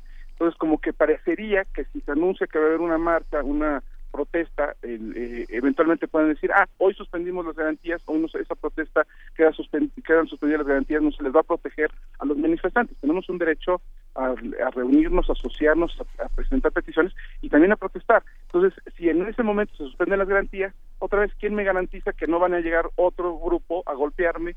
Eh, y en ese sentido es ahí donde yo creo que es muy grave que entremos a esta dinámica, ¿no? Ahí lo, lo que, digamos, una cosa es que se justifique que tengamos una medida, una ley reglamentaria de suspensión de garantías. En esos casos extremos me parece muy que sí es necesario. Pero cuando entramos al tema de que es justamente co- con, la posibilidad de limitar libertades como la de asociación, de reunión, etcétera, me parece que eso, eso es muy grave. Insisto, también la Corte eh, se había pronunciado en el tema este, que de un amparo contra un artículo del, del Código Penal del Distrito Federal y en ese pronunciamiento dejan entrever muy bien cómo las limitaciones y las restricciones a los derechos tienen que tener una base constitucional y esa base constitucional también tendría que estar eh, de acuerdo a los tratados internacionales. Aquí obviamente el, tema es que, que la Constitución, el artículo 29, habla de diferentes criterios. Dice, por ejemplo, que la, que la medida tiene que ser proporcional. Se va a limitar y restringir el derecho por un tiempo determinado, son temporales estas medidas de suspensión de garantías, eh, y, y el efecto tiene que ser proporcional. Volviendo a esto de que decía yo el ejemplo de que me limiten mi circulación, ¿no? Ujú. Eh, ok, de hecho no nos dijeron que no saliéramos al calle, simplemente dijeron que tratáramos de salir lo menos posible porque la situación puede estar muy, muy, muy grave, ¿no?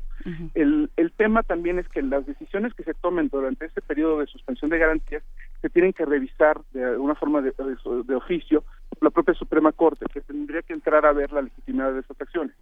Entonces, de, a mí me parece que, dentro de todo, en teoría, la idea de la suspensión garantías es, muy adecuada, pero, eh, digamos, veamos la diferencia entre que el- el- el- la Corte entre a revisar unas decisiones que se tomaron en un estado de emergencia por una inundación, por una catástrofe natural, eh, que se entre a ver qué, fue lo que se- se limitó, versus a tomar como, como un, un ejemplo de una libertad de asociación, de, de- de reunión, de un derecho a protesta, de una marcha, que en su momento dicen suspenden las garantías y entonces esa marcha ya no la garantizamos y en ese momento, no sé, pu- pueden haber heridos, puede haber muertos, eh, que, que, que ya no son atribuidos, diría yo, a un fenómeno de la naturaleza, a un hecho fortuito, sino que ya serían como, como ya causados por, por, por la propia, eh, las propias personas.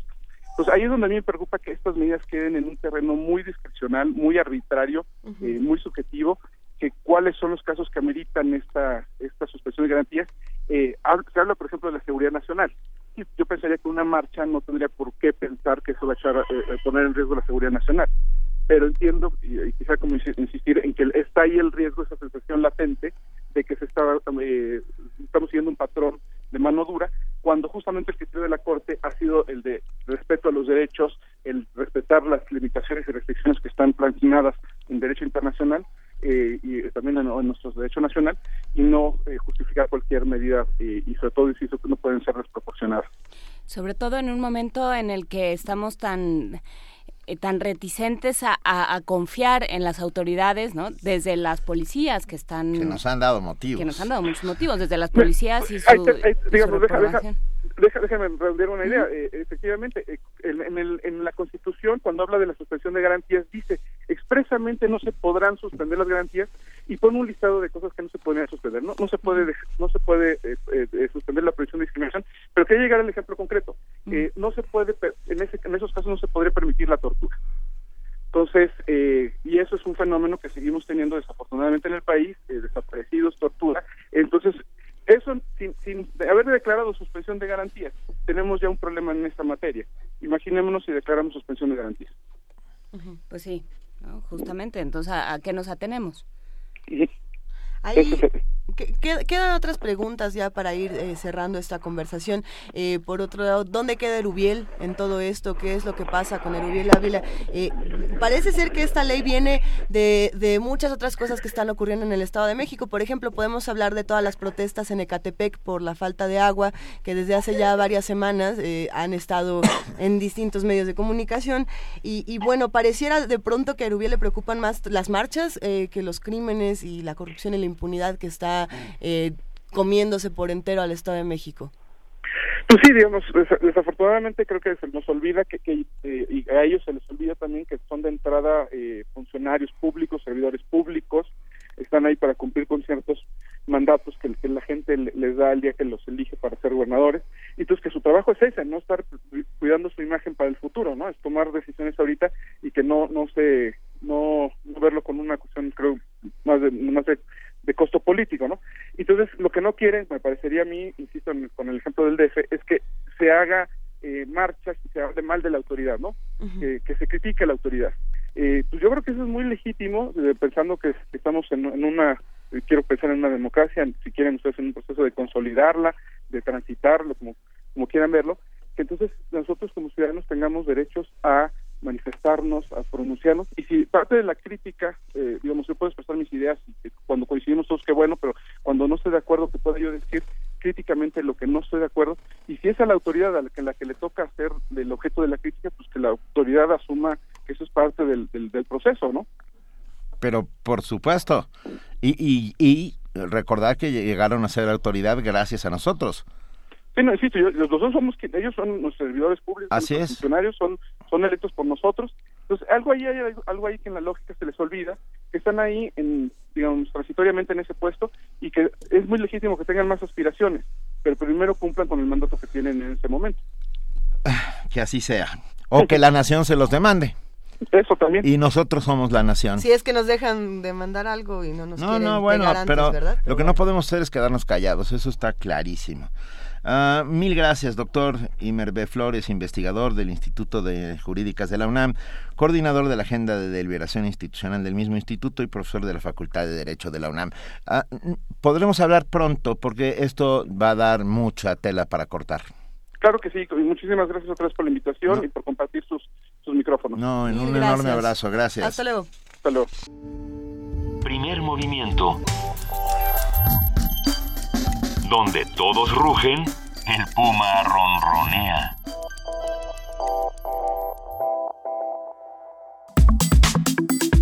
Nota Internacional. El mayor aliado del gobierno de Brasil, el Partido del Movimiento Democrático Brasileño, aliado del PT, anunció su ruptura y se mostró dispuesto a apoyar el juicio político que la oposición quiere lanzar contra la presidenta Dilma Rousseff por malversación de fondos y corrupción. Ante esta situación y pese a que había confirmado su asistencia a la cumbre sobre seguridad nuclear en Washington, Dilma Rousseff canceló el viaje oficial. Algunos diarios brasileños sugieren que la presidenta tomó esta decisión porque no quiere que en su ausencia asuma el poder el vicepresidente Michel Temer. El Partido del Movimiento Democrático Brasileño, además de tener la mayor bancada del Congreso, ejerce la vicepresidencia del país y ahora ha decidido salir del gobierno de Rousseff por aclamación de su directorio nacional. La ruptura deja potencialmente vacantes cientos de cargos ejecutivos de Brasil en plena crisis política económica y aumenta la vulnerabilidad de Rousseff al proceso de juicio político para destituirla que avanza en el Congreso. Un análisis de las notas que se han ido acumulando en estos días y de lo que se dice de la situación política en Brasil, las lecturas que se han dado, nos lo brinda hoy Lucio Oliver Costilla, doctor en Sociología por la UNAM, postdoctorado en Sociología Política en Brasil eh, de la Universidad Federal de Ceará, autor del libro El Estado ampliado en Brasil y México, entre otras publicaciones. Muchísimas gracias por acompañarnos, eh, doctor Oliver Costilla. Eh, buenos días, es un gusto estar con ustedes. Me, gusta mucho su programa. Ah, muchísimas gracias. ¿Qué está, ¿Qué está pasando en estos días en Brasil? ¿Cómo vamos con el asunto de Dilma Rousseff? Bueno, bajo el fondo de una crisis económica fuerte de carácter más más o menos regional e internacional, se está, eh, se está desarrollando una serie de tensiones y disputas que, que crearon una crisis política. La crisis política ya está instalada y está centrada en, eh, en la cuestión de la corrupción. Eh, pero es una farsa, es una farsa en el sentido de que eh, lo que se disputa en el fondo no es la corrupción, la lucha por limpiar a Brasil de la corrupción, sino eh, se está disputando el Estado, se está disputando la orientación económica básica del Estado. Y esto está generando un juego de fuerzas, movimientos y claro, la, como ustedes eh, señalaron, eh, se está centrando en torno del el, intento, el, intento de impugnación del mandato de la presidente, que es eh, el impeachment, ¿no? el, juicio político que se quiere llevar a cabo. Pero eh, sí es importante ver que, que en realidad atrás hay muchos intereses en juego y pues el, el, público tiene que, que, entender un poco que eh, son fenómenos que se agudizan eh, cuando la crisis económica se hace fuerte, que es lo que está pasando ahora en Brasil. Eh, Dilma Rousseff entonces sería una una víctima de esta disputa por el Estado ¿o no? Sí, es es una víctima, pero también es un actor, porque ella con sus políticas erráticas en el sentido de que ha eh, propiciado un mayor ajuste fiscal regresivo, una disminución de derechos incluso, o sea, contrariando todo un proyecto más avanzado, eh, ha, y eh, ha propiciado que la pasividad de las mayorías de los trabajadores, si, si no estarían en la calle todos los días defendiéndola. Entonces no es solo una víctima, es un actor también errático de este proceso. ¿Quién se beneficia de, de, este, de esta situación en Brasil hoy? Ah, una coalición de derecha muy fuerte, en la cual están eh, políticos conservadores, desde políticos conservadores hasta políticos prácticamente profascistas. Eh, no es el núcleo duro, el núcleo duro no son fascistas, son es una derecha activa conservadora y un poco aventurera. Eh, se benefician también los propietarios de los grandes medios de comunicación, eh, eh, los, los grandes capitalistas, sobre todo vinculados a los bancos, porque hay, hay un capital en Brasil que está vinculado a la, a la exportación industrial, del agronegocio, que, que no ve con tan buenos ojos esto que está pasando, porque eh, han acompañado mucho el crecimiento eh, eh, del primer de la primera década del siglo, ¿no?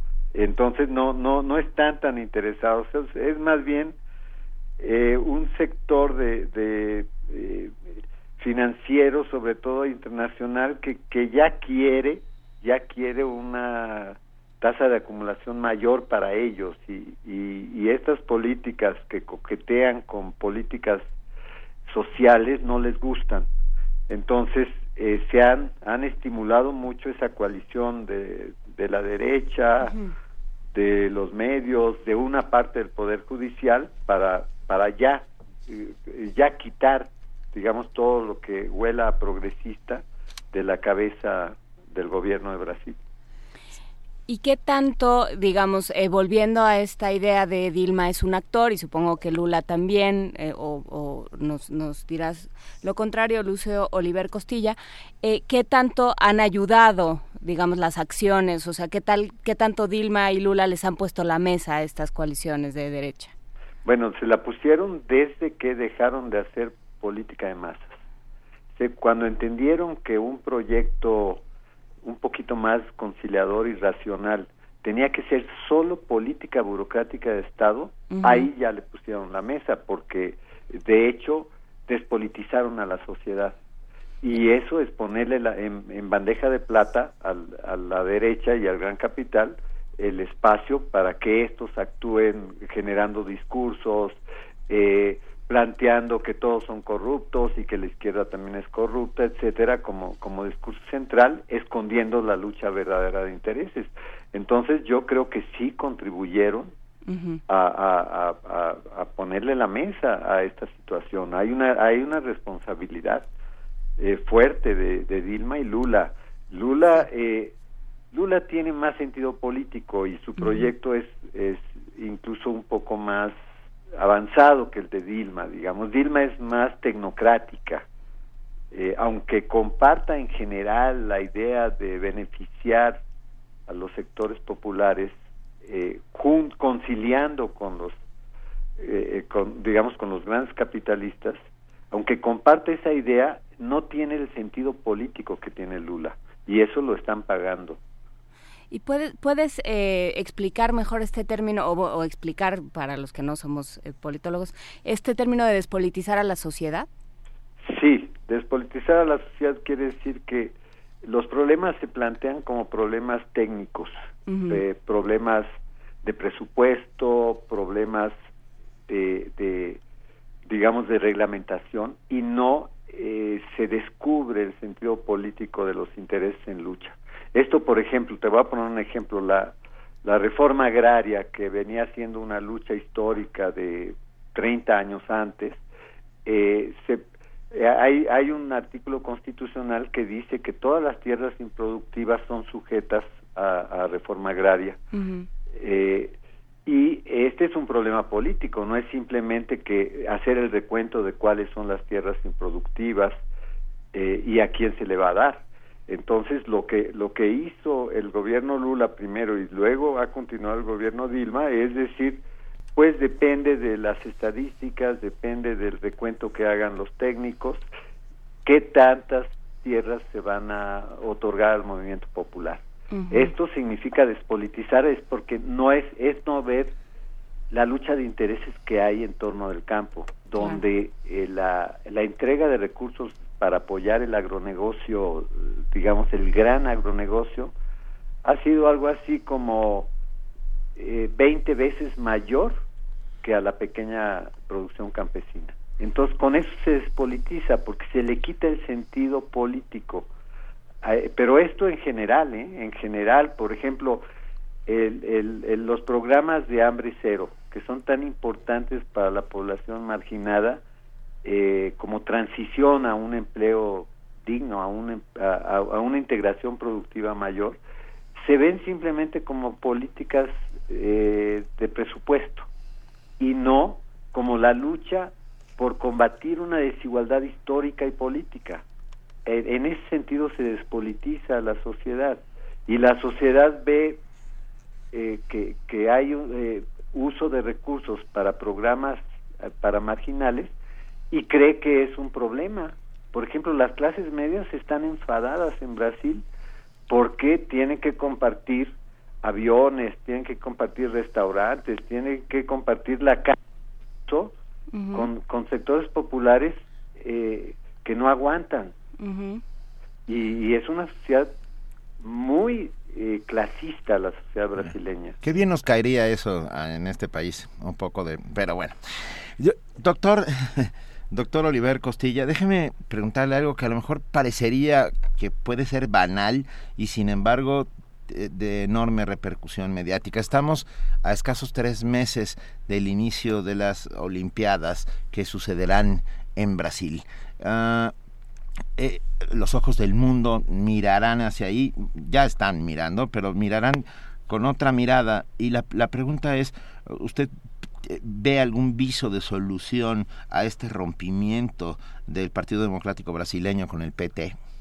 No, no, el Partido Democrático Brasileño ya rompió y está interesado en encabezar la alianza opositora de derecha. Está interesado en sustituir a Dilma en el gobierno. Ah. Entonces no, no veo ahí ningún viso de solución, excepto una o dos personalidades, pero fuera de eso no.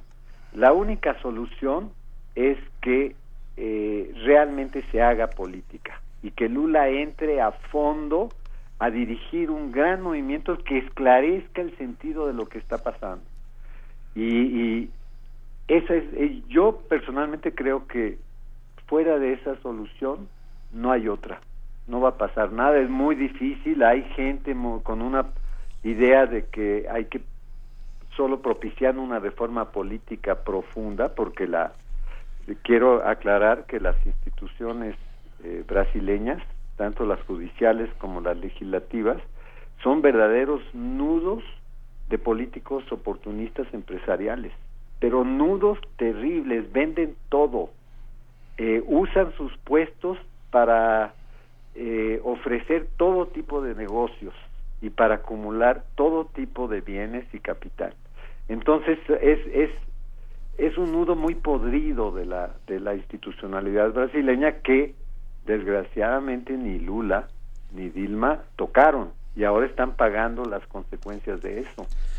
Entonces, eh, es, esta, este, es cierto que la verdadera solución de fondo en, en, Brasil es una reforma política que abra la participación popular y, y, que establezca la responsabilidad de los senadores y diputados ante la sociedad pero eso no es inmediato, no, no va a suceder de manera inmediata. Eh, lo que puede pasar de manera inmediata, la única solución que yo veo es que Lula se meta a fondo a recuperar un gran movimiento, digamos, de lucha por derechos que ha habido en Brasil y que desenmascare que realmente no ha habido ningún crimen contra la Constitución. Es que el impeachment, sol, según el artículo 85 de la Constitución brasileña, solo puede llevarse a cabo cuando hay crímenes contra la Constitución y es evidente que si hay alguien más o menos honrado en ese país es Dilma. Entonces es como forzar toda la institucionalidad para acusarla este sin bases jurídicas, solo como con mayoría política opositora. Entonces eso eso no no no no va a cambiar, eso es es, es, una coalición muy podrida la que está impulsando eso.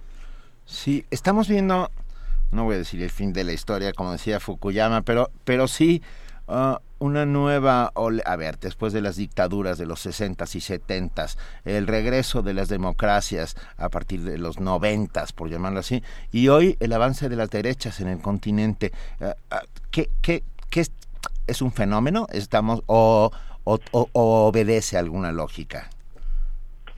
Es una coyuntura eh, yo creo que no obedece a, tanto a una lógica, obedece a los cambios en los ejes de la coyuntura latinoamericana. Eh, después de haber vivido un momento de gran crecimiento económico por, eh, por justamente por elementos de coyuntura, motivados sobre todo por la gran cantidad de consumo de productos latinoamericanos por la economía china, eso cambió. China decidió modificar su modelo económico y ya no está requiriendo productos eh, materias primas, las llamadas commodities de, de, América Latina. Entonces, eso hizo que se derrumbara la economía latinoamericana, lo cual muestra una falta de previsión estratégica de estos gobiernos progresistas. Eh, pero en esas condiciones, eh, Estados Unidos se dio cuenta de lo que había perdido y ahora está apoyando e interviniendo más activamente con capitales y con políticas para tratar de, digamos, reorientar hacia, hacia la derecha estos, estos procesos y es lo que está sucediendo. Hay una mejor coyuntura para eso. No hay lógica, porque la lógica y hablaría de, de un mecanismo medio fatalista. No, lo que hay es una nueva coyuntura que exige otro tipo de comportamientos políticos. Sí, sin duda hay dos maneras distintas de entender el lema que tiene la bandera brasileña de orden y progreso, ¿no? Se puede ver desde dos ángulos completamente distintos. Desde el orden y desde el progreso. Sí, por supuesto. Venga, pues muchas gracias, doctor eh, Lucio Oliver Costilla, doctor en Sociología por la UNAM, postdoctorado en Sociología Política en Brasil en la Universidad Federal de Ceará autor del libro Estado Ampliado en Brasil y México, entre otras publicaciones. Te agradecemos enormemente haber estado esta mañana con nosotros y estaremos muy pendientes de lo que vaya sucediendo en Brasil y pediremos tu ayuda a la menor provocación. Bueno, estoy a disposición, es un gusto platicar con esto, faltaría más tiempo, sí, para ver otras cosas, porque es un país extraordinario, pero con gusto. Vale, gracias, mil gracias. Hasta luego, hasta luego, Luis. Primer movimiento. Donde todos rugen, el puma ronronea. Gracias a todos los que nos llaman, a todos los que nos escriben. Estamos en arroba P Movimiento en Twitter, en Primer Movimiento UNAM en Facebook y tenemos teléfono que es 55 36 43 39. nuestro timeline en Twitter todavía tiene eh, muchos tacos, todavía tiene... Todavía hay muchas cosas. Y Gilberto Escobedo que me dice, se dice los 90, los 80, no los 90. Pues hace, es muy, pertinente. Eh, y tiene razón, y eso es lo que iba a decir. Se dicen los 90. Y, los 2000. O la década de, sí, la década de los 90. Y los mil pero eso ya es otra cosa. No, no, tiene, razón, se agradece, porque luego a mí se me salen los noventas, los sesentas, porque así se decía, ahora ya no se dice. Eh, tiene que eh, ver con eh, cómo se hacía en Estados Unidos y en Inglaterra cuando estaban hablando de 60s, de 70s, sobre todo cuando hablan de música, ¿no? fíjate. Bueno, gracias a todos los que nos escriben, incluso para corregirnos, lo cual está muy bien, porque si no, no, sin, sin sin ustedes no estaríamos haciendo nada, hacemos comunidad de esta manera. Hay, hay algo que pasaba en los 80, que pasa en los 90, que pasa en los 2000, que pasa actualmente y que seguimos discutiéndolo y es el asunto de la violencia. Eh, ¿cómo, ¿Cómo vamos a replantearnos esta situación? ¿Cómo vamos a manejarla desde medios de comunicación? ¿Cómo lo vamos a manejar desde nuestro propio discurso? ¿Y qué vamos a hacer? Eh, el caso de los porquis en, Veracruz es algo que platicábamos ayer y que vamos a seguir platicando en este programa fundamental. Y, y para platicar esta mañana hablaremos con Ana Buquet. Eh, ella es directora del Programa Universitario de Estudios de Género. Muy buenos días, Ana Buquet. ¿Cómo estás? Hola, Luisa, Benito, Juana Inés. Buenos días. Un gusto que estés con nosotros. Igualmente. Vamos a ah, hablar. eso es un tema terrible. sí, el caso de Dafne pues es un ejemplo muy triste y lamentable de lo mucho que falta por avanzar en nuestra sociedad para que las mujeres cualquiera sea su edad, su condición social, su manera de vestir, sean respetadas como seres humanos. El caso de los porquis nos muestra lo peligroso que es para las mujeres el poder político y económico en mano de personas corruptas que solo buscan conservar sus privilegios a costa del bienestar de la sociedad en la que viven. Veracruz, sin duda, es un caso paradigmático. La descomposición social que se vive en este estado es un caldo de cultivo para las peores manifestaciones del machismo, como el feminicidio, que también es tiene altos índices en Veracruz, o la violación. Y en el caso de Dafne podemos ver muy claramente cómo se conjugan distintas dimensiones de la vida humana para que un acto deleznable pueda llevarse a cabo y quede impune. Una de estas dimensiones es la familia. Eh, yo me pregunto qué tipo de educación recibieron estos cuatro jóvenes para ser capaces de abusar de esa forma de una joven, además eh, conocida, ¿no? Para algunos de ellos. cuál es el ambiente familiar en el que viven, qué ejemplos han tenido en las relaciones de género dentro de sus hogares, qué pasa con los padres y las madres de estos cuatro jóvenes que sabiendo lo que hicieron los encubren y tratan de responsabilizar a la chica.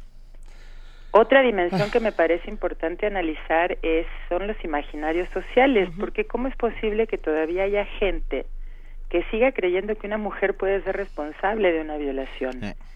Esto nos habla de que todavía tienen mucha fuerza ideas socialmente compartidas sobre cómo deben ser y comportarse las mujeres para ser respetadas.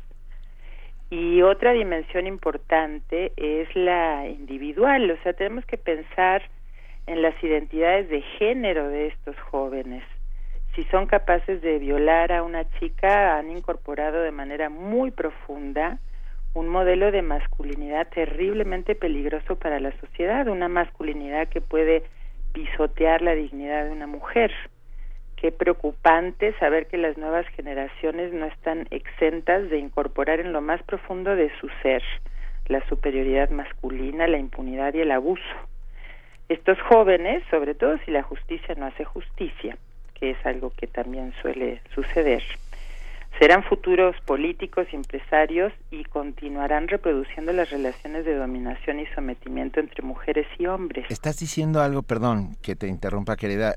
Todo lo que quieras, interrúmpeme, Benito. No, no, por favor, importantísimo, ah, porque provienen de una situación de privilegio ah, y, y, por lo tanto ah, es, mucho más grave en el sentido de, de que parece ser que no entendieron nada, que no aprendieron nada, que, que, que la impunidad es parte de su vida. Así es, y como tú dices, eh, tienen una situación de privilegio que seguramente mantendrán y quienes están en situación de privilegio tienen fuerte incidencia en la vida social, ¿no? Sí.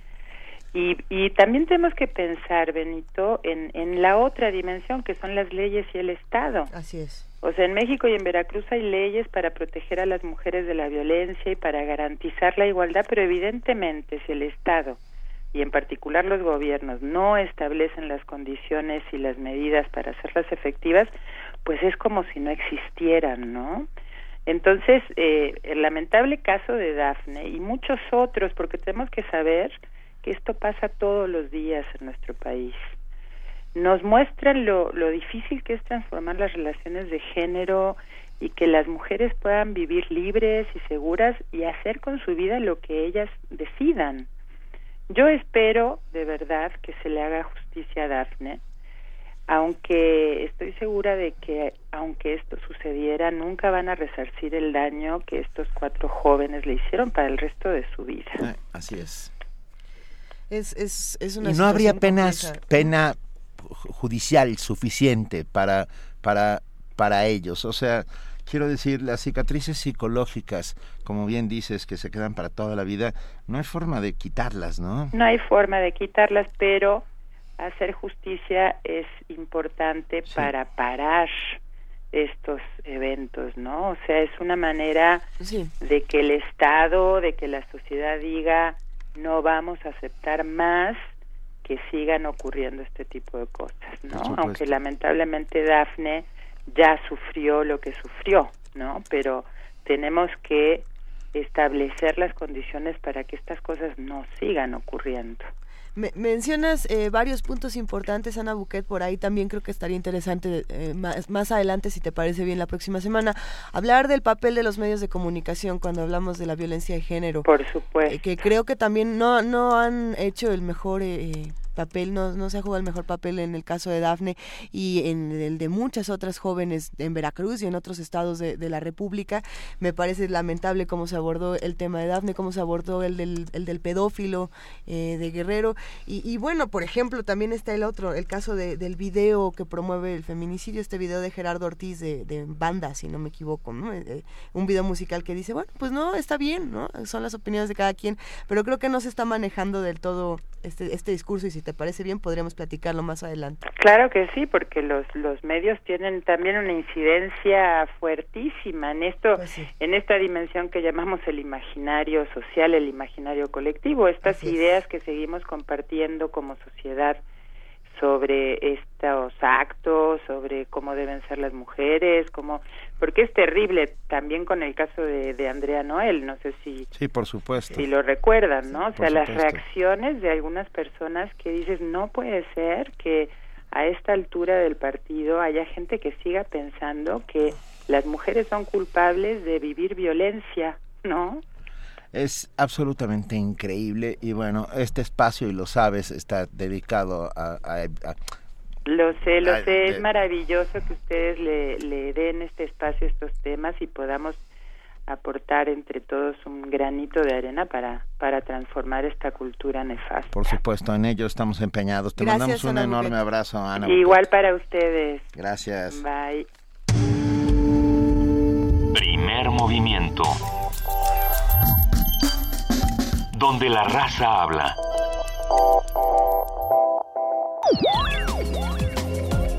Uno de los espectáculos más hermosos que la naturaleza nos ha permitido disfrutar es la migración de la mariposa monarca, que año con año parte desde Canadá hacia nuestro país, donde encuentra las condiciones idóneas para desarrollarse y reproducirse. Sin embargo, la zona a la que llegan, denominada Reserva de la Biosfera de la Mariposa Monarca, se ha visto alterada por la deforestación y pone en peligro la supervivencia de este bello lepidóptero. Es por ello que investigadores del Instituto de Biología de la UNAM han comenzado a desarrollar un modelo integral de conservación de la ruta migratoria. El doctor Víctor Manuel Sánchez Cordero Dávila, director del instituto, habla sobre las causas principales que han afectado la reserva. Una parte fundamental del problema es el uso excesivo de herbicidas que matan a unas plantas que se consideran malezas perjudiciales para los sistemas agrícolas, que es el algodoncillo o las asclepias, eliminando zonas geográficas muy vastas, sobre todo en Estados Unidos y Canadá, de tal forma que las mariposas no están encontrando fuentes de alimento, o cada vez con mayor fragmentación o a mayores distancias. Y esto pone en grave riesgo no a la especie, pero sí al fenómeno migratorio. Este modelo de conservación se basa en el monitoreo de la ruta que sigue la monarca en México, para georreferenciarla y sobreponerla a una ruta producida previamente que ha servido exitosamente para establecer un esquema de conservación en la biosfera de la mariposa y su viaje. El doctor Sánchez nos comparte más detalles. Es una propuesta de conservación que se basa en modelos de distribución, por un lado, de la mariposa monarca, pero también compaginados sobrepuestos a modelos de distribución de cerca de 40 a 45 especies de plantas que van desde árboles, arbustos, hasta inclusive asclepias endémicas para México, en donde se ha documentado algún uso que le da la mariposa monarca a estas especies, es decir, en la ruta migratoria, tanto como percha, como descanso o como alimento. Su desarrollo ha contado con la colaboración de científicos estadounidenses y canadienses, que en conjunto trabajan para preservar este fenómeno fantástico de la Tierra. Para Radio UNAM, Virginia Sánchez. Primer movimiento. Donde todos rugen, el puma ronronea.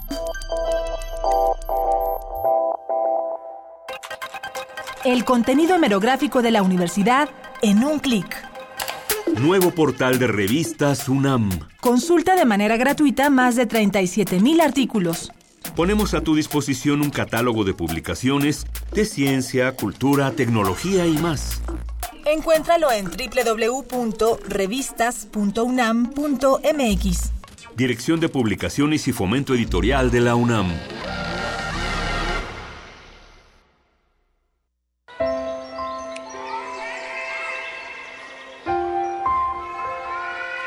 De padres que desea adoptar es alto, pero son pocos los que logran hacerlo. El proceso de adopción es demasiado lento.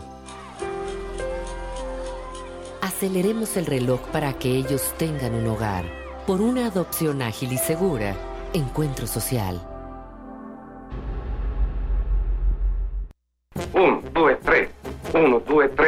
1, 2, 3, 1, 2, 3, 1, 2, 3, anche indietro, 3, 2, 1, 3, 2, 1, 3, 2, 1, 3, 2, 1, 3, 2, 1. Ha visto come senti? Si mi la mano. No, ma che scherzo. È facile, ci sono i numeri, coraggio.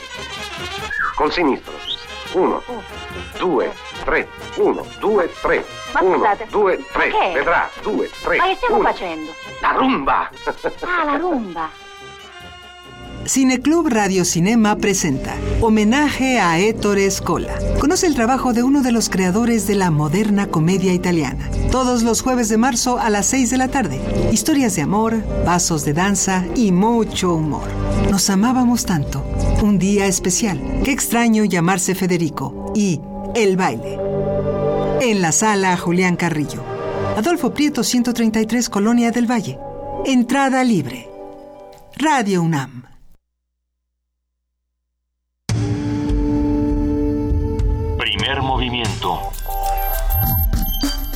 Información azul y oro.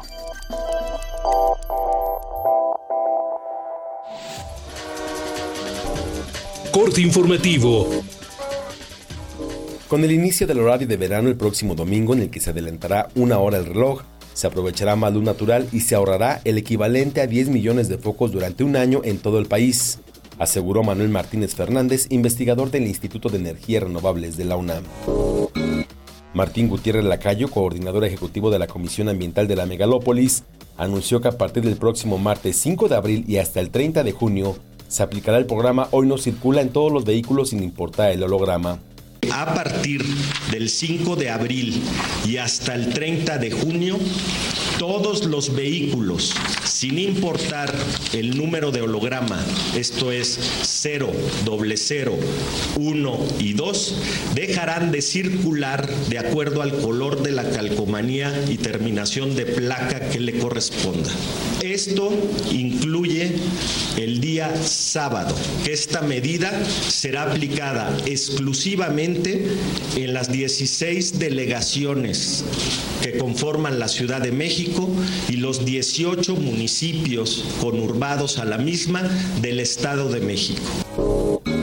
Los padres de los normalistas desaparecidos de Ayotzinapa aseguraron que es posible ampliar el mandato del grupo interdisciplinario de expertos independientes para que continúen con sus investigaciones más allá del 30 de abril. Afirmaron que existe una cláusula en ese sentido en el convenio de asistencia técnica firmada entre el Estado mexicano y la Comisión Interamericana de Derechos Humanos.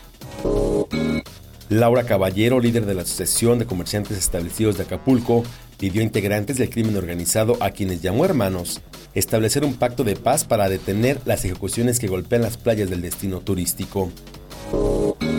Un contingente de mujeres marcharon por las principales calles de Guanajuato, exigieron frenar los feminicidios que se han registrado en la entidad durante los últimos días, demandaron al gobierno estatal emitir una declaratoria de alerta de violencia de género. Andrés Manuel López Obrador, líder nacional de Morena, felicitó a los diputados federales de su partido por ser los únicos que votaron en contra de reglamentar el artículo 29 constitucional, el cual permite que el presidente de la República solicite al Congreso de la Unión la suspensión de garantías o un estado de excepción. Diputados del Partido Acción Nacional presentaron una denuncia ante la Auditoría Superior de la Federación en contra del exdirector general de Petróleos Mexicanos Emilio Lozoya por presuntos actos de corrupción.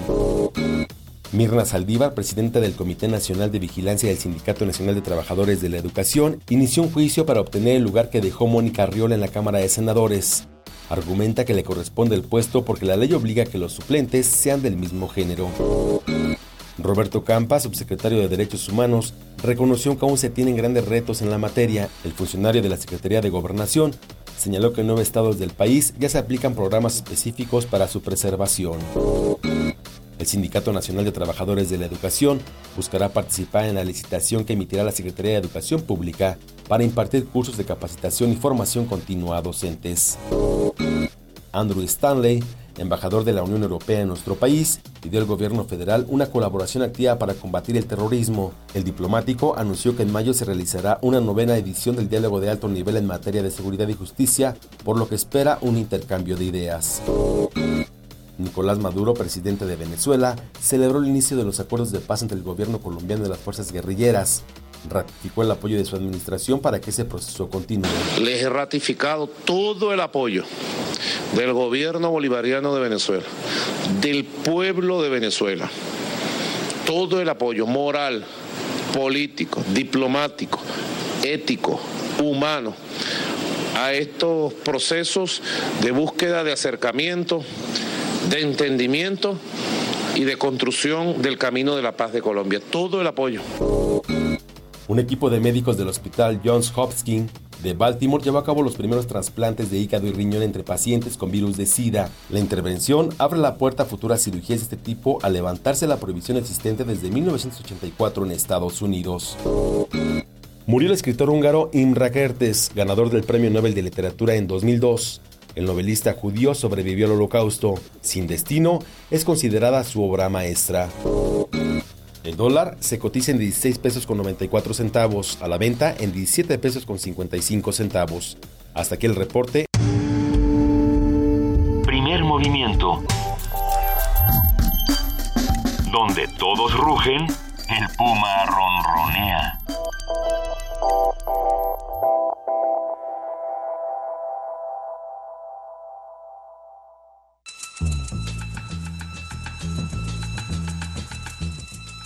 Es hora de poesía necesaria.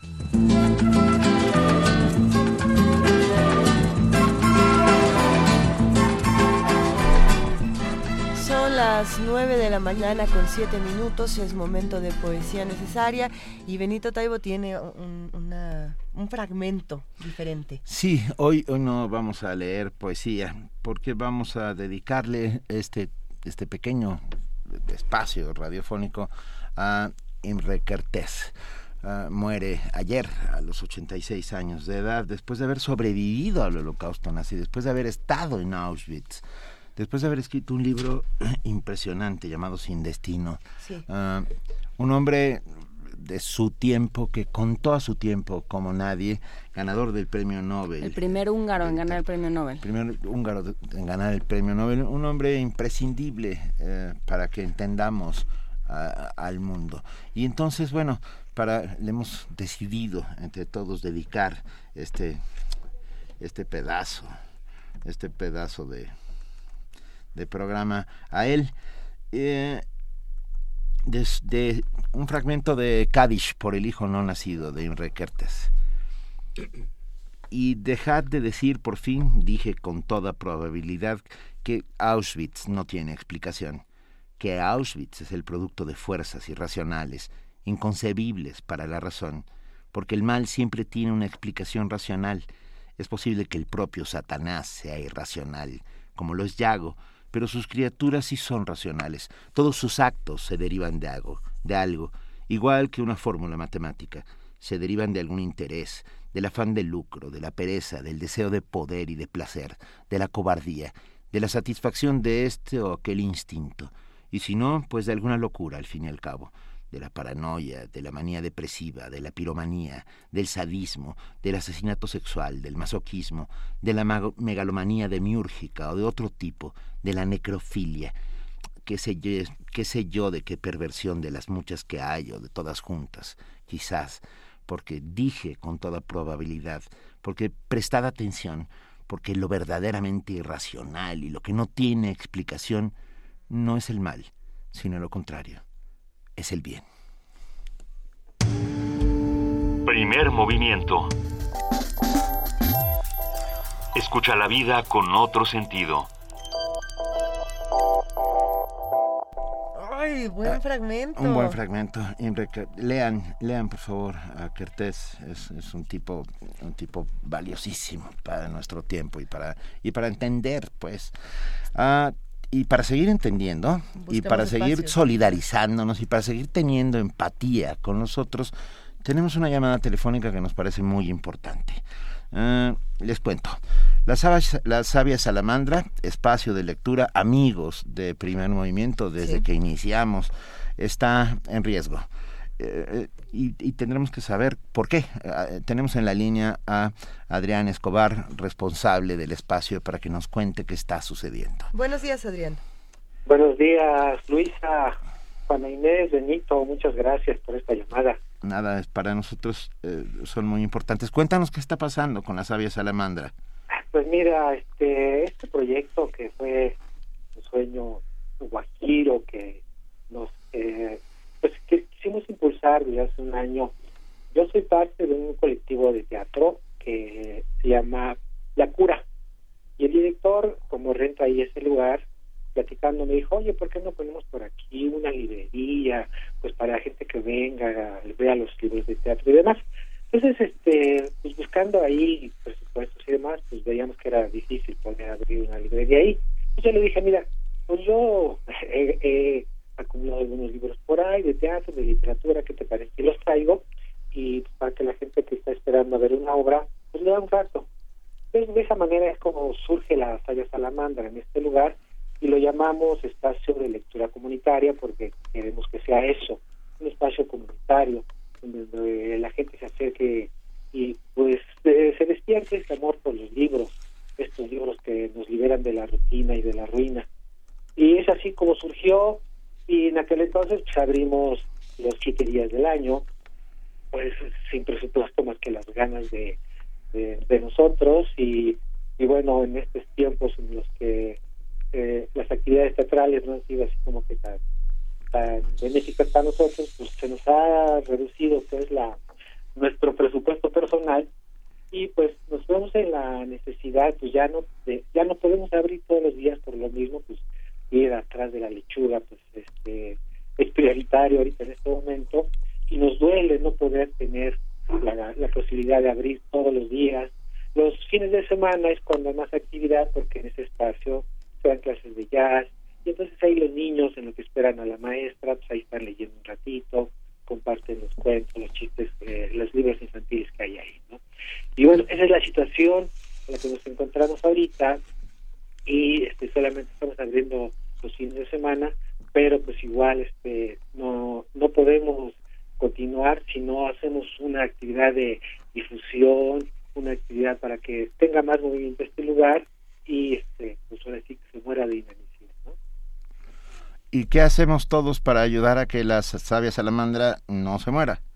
Pues eh, como lo comentábamos yo, eh, bueno, yo lo comentaba en el, en el correo, pues estamos solicitando si alguien conoce algún contacto, alguna fundación, alguna institución que esté interesada en apoyar la lectura, o una hada madrina, un hado padrino que con solo mover su varita aparezca una aportación solidaria para mantener el espacio, pues aceptamos cualquier iniciativa para que este lugar este, siga funcionando.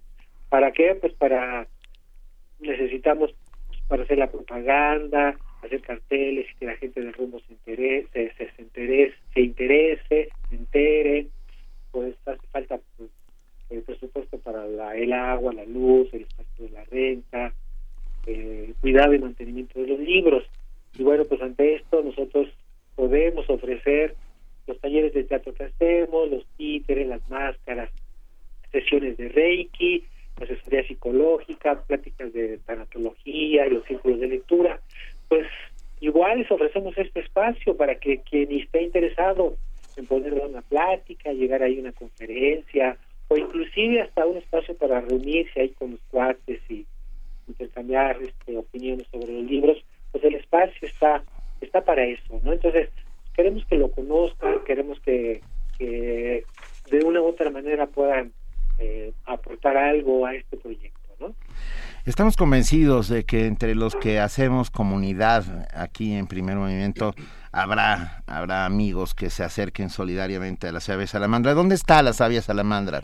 Eh, nos encontramos en la calle Marcos Carrillo 356, casi esquina Santañita, a cinco cuadras del metro viaducto.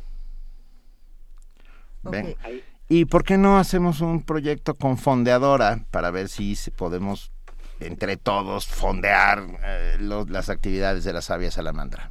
Ah, pues sería fabuloso. Ah, vamos hablándolo y aquí con gusto les, les, les ayudamos a que esto suceda. No permitamos que un espacio libre de lectura en esta ciudad desaparezca por, por cosas tan futiles como no tener para pagar la renta, pues. Sí, es, es un poquito...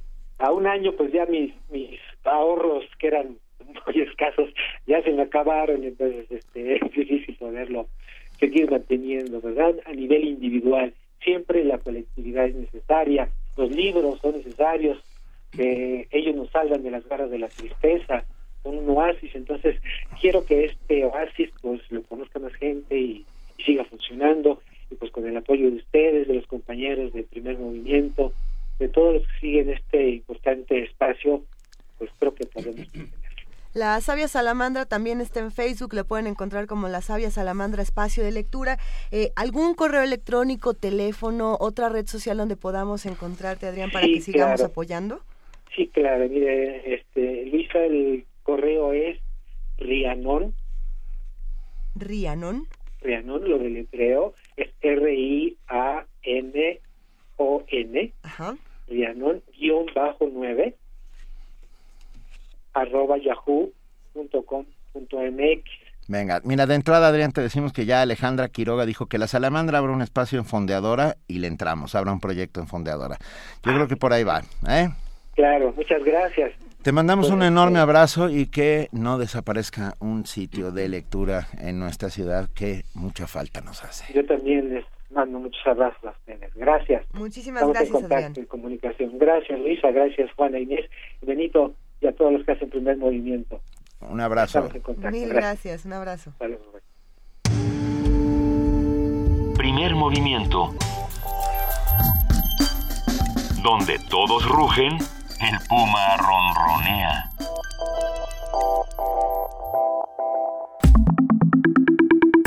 La mesa del día. Seguimos aquí en primer movimiento y esta mesa del día, ustedes saben cuál es. Es jueves, momento de mundos posibles con el doctor Alberto Betancourt. Él es, como saben, doctor en historia, profesor de la Facultad de Filosofía y Letras de la UNAM y coordinador del Observatorio del G20 de la misma facultad. Queridísimo Alberto Y, Betancourt. y sobre todo colaborador habitual de Amigo. todos los jueves y amigo de Primer Movimiento. Querido Alberto Betancourt, bienvenido. Lo cual sin duda es un honor. Muy buenos días a todos. Buenos días. Eh, la verdad es que yo les quisiera proponer que el día de hoy hablemos de un episodio de la historia universal difícil de interpretar, trascendental para la soberanía de América Latina y pues eh, reconfigurador de la geopolítica mundial. Yo diría que el comentario del día de hoy tiene como título, si es que así pudiera caber en un comentario radiofónico, eh, la necesidad de interpretar lo que significa la presencia de Obama en la ciudad de los espíritus, que desde mi punto de vista tuvo un final inesperado. El 17 de marzo de 1960, Dwight Eisenhower aprobó la Operación Pluto, diseñada por la Agencia Central de Inteligencia para financiar, armar, entrenar y dirigir un ejército contrarrevolucionario destinado a derrocar a Fidel Castro y truncar la revolución cubana. El 17 de abril de 1961, procedente de la Nicaragua de Somoza, esa fuerza mercenaria arribó a Matanzas, Cuba, donde combatió durante 60 horas hasta ser derrotada por los milicianos revolucionarios en Playa Girón.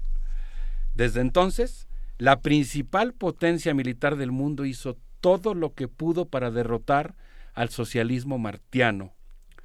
No lo logró. No lo logró.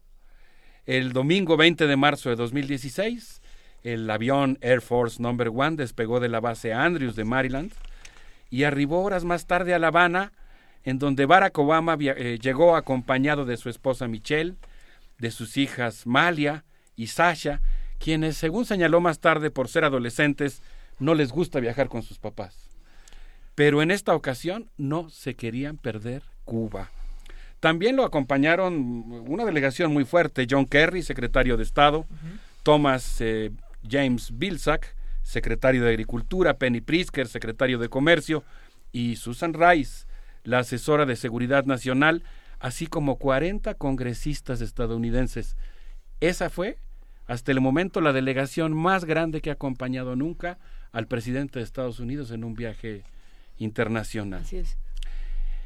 Bueno, pues ese domingo Obama y su familia visitaron la Catedral de La Habana, de la cual una autora que ya hemos evocado aquí, Benito, Lázara Castellanos, dice en su novela Los Ángeles Caídos, que las piedras de esa espectacular obra barroca, al igual que las de las murallas, la voy a citar, esconden secretos guardados tenazmente de la lucha contra los filibusteros, corsarios y piratas. Termina la cita. Cuando Juan de la Cruz, combatiente contra el invasor inglés en 1654, está frente a esos textos escritos por los maestros lapidarios, dice la novela, vuelvo a citar, permanece en silencio, mientras se abre aquella enseñanza que entra por su piel, viaja por sus nervios, muerde su carne y corre por sus arterias, y de la cual incluso una pizca de polvo constituye un sofisticado reportaje sobre sus orígenes. ¿Quién sabe, me pregunto yo, Luisa, si una mota de historia universal y africana se colaría también dentro de Obama? No, no sé cómo vieron ustedes el viaje, pero a mí me parece que había ahí algo, eh, una piel viva que estaba sintiendo cosas. Por la noche, la delegación estadounidense fue al Paladar de San Cristóbal, estos restaurantes eh, abiertos por iniciativa familiar, donde Malia, la hija, bueno, no es tan adolescente, tiene 18 años, practicó su español y sirvió de traductora. Eh, se me hizo interesante también el pensar cómo la hija de un presidente de Estados Unidos está estudiando español, ¿no? Eh, la cocinera cubana Raiza Pérez es muy afortunada, ya había recibido la visita en su paladar de Mike Jagger, de Jones, de Michelle Bachelet, pero cuando vio que la bestia se estacionaba fuera de su restaurante, se emocionó muchísimo. La familia dijo que estaba a dieta y pidió de entrada un salmón. Obama pidió un solomillo que no se terminó y Michelle degustó una tentación habanera, palillos de filete en salsa de vino tinto con plátanos fritos, que le recordó el pepper stick que le preparaba su abuelo. Ahí fue donde a mí me entró esta cosa de, leer un poco en clave africana el encuentro de los Obama con la isla de Cuba. Obama se interesó por el decorado vintage y por una foto de Nat King Cole. Bueno, pues yo quiero eh, terminar esta primera parte del comentario antes de escuchar una pieza musical que tiene que ver con el regalo con el que llegó Obama a La Habana. Quiero terminar diciendo que el lunes 21, durante la conferencia de prensa conjunta, Quedó claro, y voy a repetir una metáfora a la que ya habíamos aludido aquí, pero que ahora se reafirma, quedó claro que David venció a Goliat. Raúl Modesto Castro Ruz, presidente de los consejos de Estado y de ministros de Cuba, primer secretario general del Partido Comunista de Cuba, recibió a Obama en el Palacio de la Revolución. Durante su discurso exigió la devolución de Guantánamo y pidió a Obama eh, que por favor utilizara exhaustivamente sus atributos presidenciales para suavizar el embargo. El general Raúl Castro se desempeñó como ministro de Defensa. Fíjense nomás qué cifra.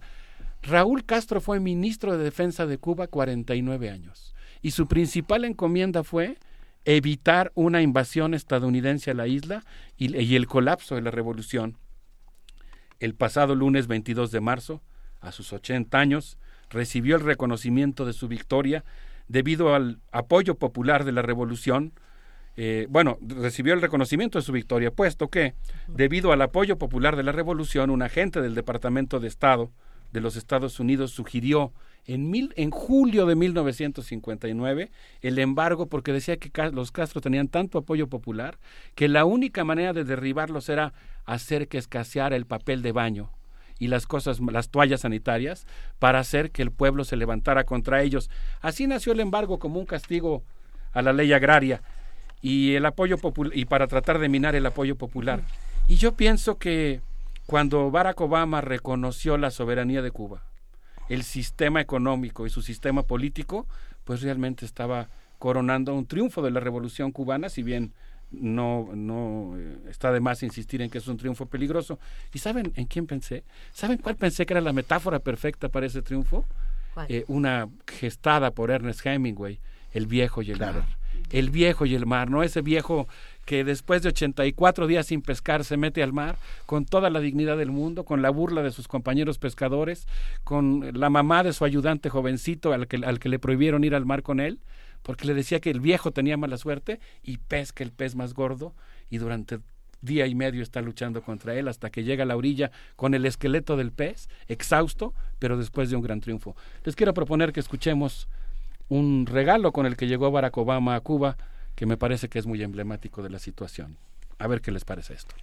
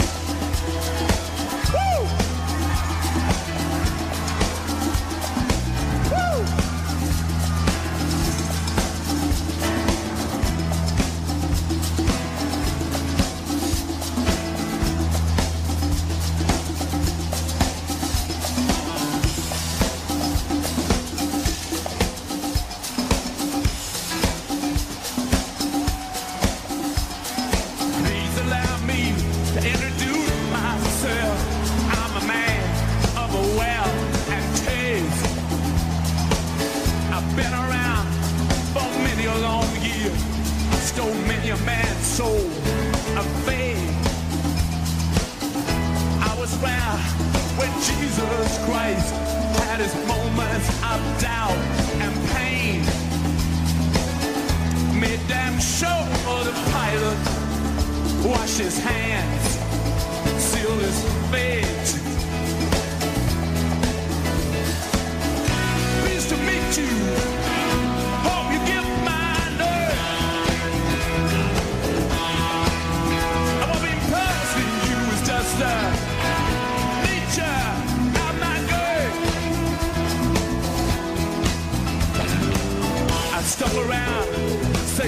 When I saw it was a time for a change. I killed the Tsar and his ministers and a stays there. Por nosotros la dejábamos completa. Digo, tenemos que seguir platicando, pero qué canción, qué, qué momento. Sí, yo quiero hacer una confesión al aire, pero resulta que hace unos dos años estaba yo afuera de la estación Griboyedo Dvor en San Petersburgo, saliendo de, del metro. Eh, había ido para cubrir la cumbre desde que estuvimos transmitiendo para Radio UNAM, la cumbre del G20 en San Petersburgo, y me encontré con una preciosa eh, librería eh, enfrente de la tumba del general Kutuzov que derrotó a, Na- a Napoleón. Y ahí me encontré con El Maestro y Margarita, una novela de Mikhail Bulgakov, una de las críticas más feroces al estalinismo, de la que se supone que se tomó la idea para hacer esta canción. Pues Ya me emocioné, ¿eh? Sí, qué bueno, qué bueno. Sí, es una de tantas versiones de Doctor Fausto, ¿no? Es una maravilla el maestro Margarita. Sí, y no deja de ser un poco simbólica de la situación en la claro. que van a estar los cubanos ahora que van a ver brillar los billetes eh, verdes, ¿no? Con la efigie de Washington. A ver, pero ¿qué va a pasar? Porque de pronto todo estaba muy bonito en esta visita y se va a poner medio extraño en unos minutos. ¿No? Pues- O- pues- o, en qué quedó esta esta esta visita? ¿Quedó Pues en el sí. gracias pero no gracias? O Pues de entrada yo diría que Barack Obama reconoció la soberanía de Cuba. A mí me impresionó mucho cuando vi el discurso, transmitido por televisión. Expresó su respeto por el sistema económico cubano y por su régimen político. E incluso, y esto sí me pareció realmente sorpresivo, reconoció que Estados Unidos también tenía mucho que hacer en materia de derechos humanos, particularmente en relación a la lucha contra la pobreza, la desigualdad y el racismo. Es algo que yo creo que muchos de nuestros apreciados radioescuchas no, no, bueno, y me incluyo, no imaginamos ver en nuestra vida. ¿no? Digamos, es un largo periodo en el que Estados Unidos utilizó el discurso de los derechos humanos para cuestionar a Cuba y nadie se iba a imaginar que iba a haber una autocrítica en este sentido. Obama dijo que Cuba se sentía orgullosa de su soberanía y que Estados Unidos reconocía que solo los cubanos pueden elegir su propio destino. Raúl encarnó el cansancio de un esfuerzo prometeico y me llamó la atención que citara a la nadadora eh, Diana Niat, quien cruzó el estrecho de Florida sin jaula para tiburones. No sé si vieron el discurso y escuchaban esa cita de la nadadora. Pues yo me metí a la página y según, según el, sitio web de la deportista, el 2 de septiembre de 2013, a los 64 años de edad, Diana Niat nadó 111 millas sin parar, desde La Habana hasta Key West, y cruzó el canal en 53 horas. ¿Se imaginan ustedes nadar durante todo ese lapso sin descanso? Lo único que comió durante todo el trayecto fue la mitad de un plátano. Y el viaje, dice ella, cuenta, en su propio testimonio, era difícil por la presencia de tiburones, medusas venenosas y un oleaje encrespado. El esfuerzo la hizo alucinar, dice ella. Vente, vente, le decían los duendecitos del mago de Oz en las profundidades del mar. Aquí está el camino amarillo, síguenos. Y ella respondía, no, yo voy a Florida. Pues yo creo que, que realmente lo que ha hecho la revolución cubana en muchos sentidos es una promesa, aunque ha obtenido un triunfo peligroso. Miren lo que anunció Obama que va a hacer Estados Unidos en Cuba. Dijo que rompe, bueno, en primer lugar repitió su chiste, que rompería la tradición, pero que su discurso sería un poco más extenso que el de los Castro, cosa que cumplió porque Raúl Castro hizo un discurso bastante breve. Eh, en su turno, Obama dijo que anunció que la semana pasada había adoptado medidas para permitir que Cuba pudiera realizar transacciones internacionales en dólares y que Cuba por su parte aprobó medidas para que los cubanos puedan recibir salarios en dólares. El levantamiento de restricciones, dijo, ayudará para el envío de remesas de los dos millones de cubanos que viven en Estados Unidos. Ambos países, afirmó, acordamos la mediación de la ONU para combatir el tráfico de personas. Las aerolíneas estadounidenses iniciaron sus vuelos directos de Cuba a Miami desde el año pasado.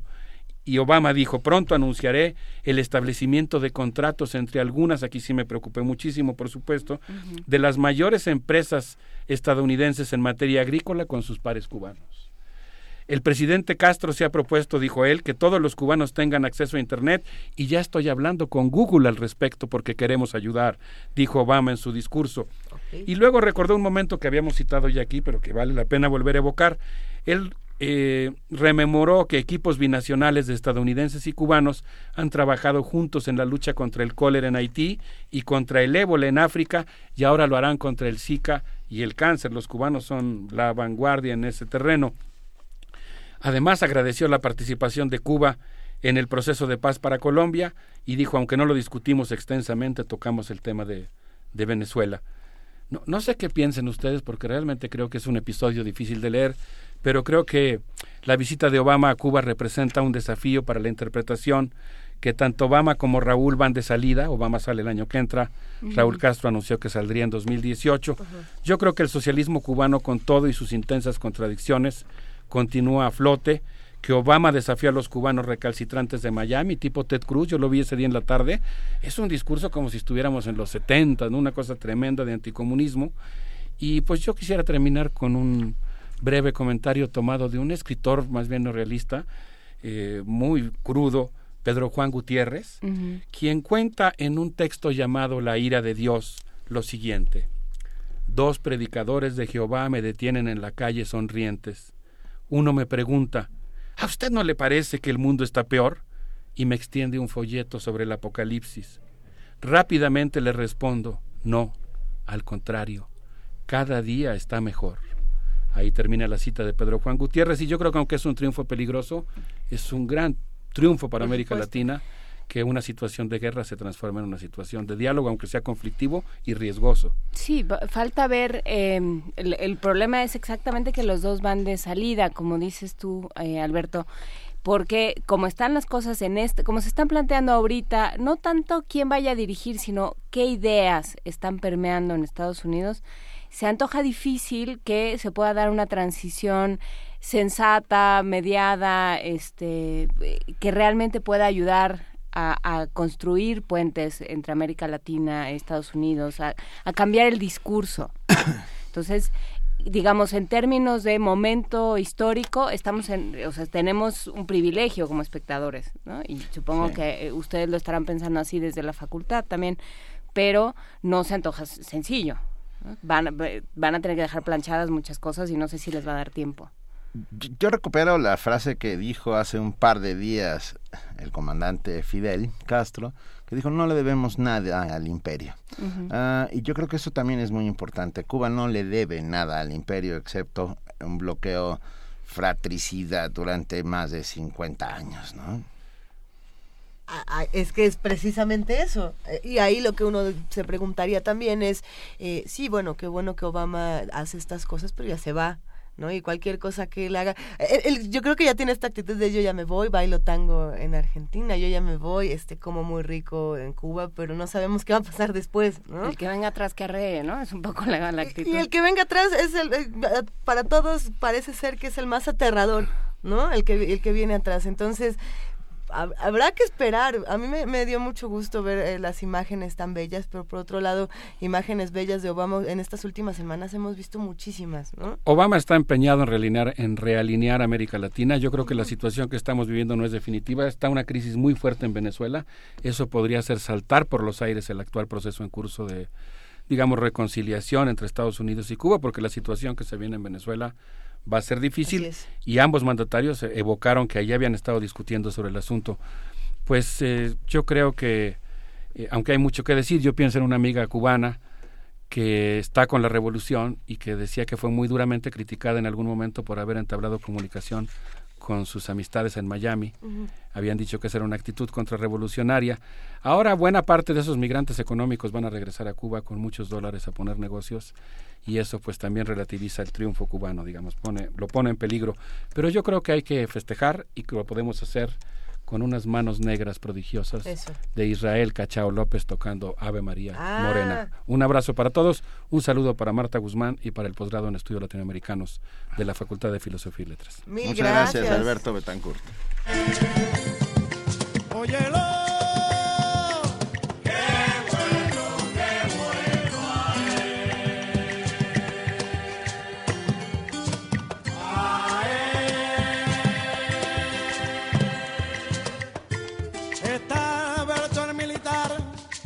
Salió en la procesión.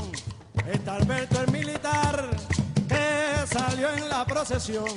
Con tricono y con bastón echando un bote a la mar. Óyelo.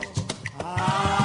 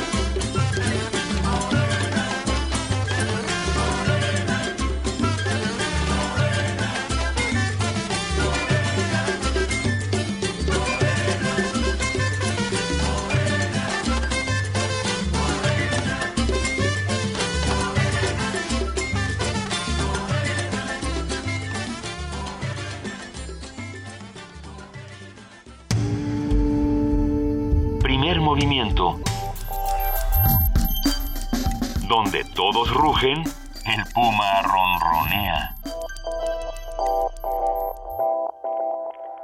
9 de la mañana con 41 minutos. Tenemos en la línea a Luis de la Barreda Solórzano del Programa Universitario de Derechos Humanos, el director. Muy buenos días, Luis de la Barreda, ¿cómo estás? María Inés, Luisa Benito, eh, auditorio de Radio UNAM, muy buenos días. Buenos días. Mu- Muchas gracias por acompañarnos. Veracruz sigue siendo la nota, ¿eh? Ay, Ay, ay, ahora sí que hay. Ya, ya ni suspirar es bueno. Y queremos conocer tu punto de vista, Luis de la Barrera, porque lo hemos tocado desde, desde el PUEG, también lo hemos hecho desde nuestras notas nacionales. Cuéntanos, por favor, qué piensas. Desde luego, en todo procedimiento penal debe observarse escrupulosamente la presunción de inocencia y el Ministerio Público no debe dejarse influir por el entorno pasional que generan ciertos casos. Solamente debe consignar si hay pruebas que acrediten la probable responsabilidad de los indiciados. Uno de esos casos es el originado por la denuncia del señor Javier Fernández ante la Procuraduría de Justicia de Veracruz. El delito denunciado es uno de los más graves, humillantes y devastadores. De acuerdo con el relato del denunciante, el 2 de enero de 2015, su hija Dafne, menor de edad, fue subida a la fuerza por cuatro jóvenes a un automóvil, a bordo del cual la llevaron al domicilio de uno de ellos en un fraccionamiento residencial de Boca del Río, en cuyo baño la violaron. Al enterarse de los hechos, el señor Fernández buscó a los imputados, a quienes su hija reconoció plenamente, y a sus padres, el exalcalde de Nautla y empresarios, ofreciéndoles que no denunciaría el delito si se cumplían tres condiciones. A. Que los jóvenes pidieran disculpas por lo que habían hecho en declaraciones que serían videograbadas. B. Que no se volvieran a acercar, a Dafne e incluso se retiraran de cualquier lugar donde casualmente se encontrasen con ella. Y C. Que se sometieran a tratamiento psicoterapéutico. La propuesta fue aceptada. El padre de Daphne ha dicho que una campaña de difamación contra su hija en las redes sociales, que creyó promovida por los padres de los imputados, lo decidió a denunciar el delito, lo que hizo en mayo de 2015. Aportó en respaldo de su denuncia una prueba de las que difícilmente puede disponer un denunciante, el video en el que los jóvenes se disculpan por lo ocurrido, aceptando que dañaron seriamente a Dafne y a su familia. Una averiguación previa por un delito tan monstruoso como una violación tumultuaria debe concluirse en el lapso más breve posible, sin demérito de la solidez probatoria de la investigación. Pero los encargados de integrar la indagatoria no tenían, por lo visto, demasiada prisa. Tardaron cuatro meses en llamar a declarar a los imputados. Ya más de diez meses de presentada la denuncia, la averiguación previa no ha concluido. Esa dilación viola el derecho del denunciante y la presunta víctima a una procuración de justicia expedita. Sin embargo, el fiscal veracruzano Luis Ángel Bravo ha declarado que no hay dilación en las investigaciones y que se quiere presionar a la autoridad para que tome una decisión intempestiva. ¿Una decisión intempestiva? Más de 300 días para concluir una indagatoria por hechos tan graves y contando con el video de las disculpas, no le parece a Bravo un periodo excesivo. Asimismo, el fiscal ha insistido una y otra vez en que el video no es una prueba contundente. Ese parecería el papel de la defensa, no del titular del órgano de la acusación. Aunque en las disculpas videograbadas no se mencione la palabra violación, los imputados aceptan, como quedó, anota como quedó dicho, que con su conducta lastimaron severamente a Dafne y a su familia. Si no violaron a Dafne, ¿de qué diablos se disculpan? ¿Y a qué se refieren al admitir el saherimiento que causaron a la muchacha y a sus familiares? Como pruebas para consignar, parecen suficientes la imputación directa, el video aportado por el denunciante, quien quizá nunca pensó no presentar la, la, denuncia, sino quiso llegarse con la grabación en sus manos un elemento probatorio decisivo, y los testimonios de que Dafne fue subida al vehículo por la fuerza. No son fáciles de probar los delitos sexuales, que suelen ocurrir sin testigos y muchas veces sin dejar huellas físicas perdurables, por lo que la ley y la jurisprudencia otorgan un valor especial a la imputación de la presunta víctima. En este caso, la imputación está respaldada por el multimensionado video y las narraciones de los testigos. Quisiera creer que en nuestro país la ley se aplica por igual al más poderoso y al más humilde de los gobernados, pero ¿qué otra prueba necesita el fiscal de Veracruz? Si los imputados no fueran hijos de influyentes personajes, se habría eternizado, como en este caso, el trámite de la averiguación previa? Muchas gracias. Muchas gracias a ti, Luis, Luis de la Barrera. No, no sabemos si se hubiera eternizado o no, porque tampoco es que el sistema de justicia funcione, eh, funcione de, de ninguna forma, digamos. Pero, pero lo que es cierto es que estamos ya muy acostumbrados al cinismo y a la impunidad. ¿Cómo se sale de ahí, Luis de la Barrera? ¿Qué han hecho en otros lados? Bueno, eh, es verdad que nuestras procuradurías, como lo he dicho en otras ocasiones, son un verdadero desastre. He dicho que fueron seguramente diseñadas por un demiurgo como el que, de acuerdo con la secta de los gnósticos, creó el mundo para que funcionara mal. Eh, pero hay casos eh, cuya gravedad amerita que se haga todo lo posible por integrar la indagatoria a la mayor brevedad y con solidez probatoria. La violación, como otros delitos, como el secuestro, como el homicidio doloso, como la trata de personas, como el terrorismo, es un delito terriblemente grave y devastador. En este caso, la averiguación previa no la hizo la Procuraduría, la hizo el padre de la de Dafne. Dafne está presentando una prueba que parece definitiva, aunque no se mencione eh, la, la palabra violación en el video, estos muchachos se están disculpando de una manera muy dramática, diciendo reconocemos que le hicimos un gravísimo daño a Dafne, esperamos que salga adelante, etcétera. Tendrían que explicar si no si no la violaron de qué se de qué se, Se disculpan. disculpan. Eh, la la la la, denun- la imputación de Dafne en este caso está respaldada por dos elementos muy fuertes. En primer lugar, este video, que parece una prueba decisiva, y en segundo lugar, por los testimonios de que fue subida al automóvil, sus amigos la siguieron en otro automóvil eh, para, para tratar de rescatarla y perdieron de vista al automóvil de los imputados que arrebataron el reloj de Dafne para que no se pudiera para que nadie se pudiera comunicar con ella. ¿Qué más pruebas se requieren para probar el delito?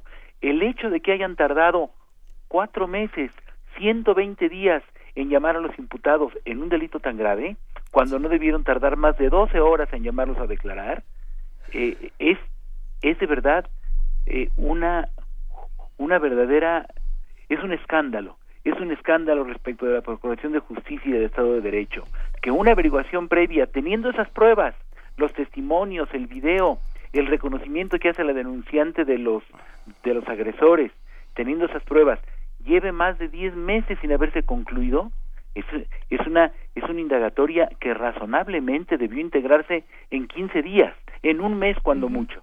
Es es un caso verdaderamente eh, diría es una palabra que me es muy antipática, pero en este caso creo que creo que procede, es un caso paradigmático de la impunidad y de la debilidad de nuestro Estado de Derecho.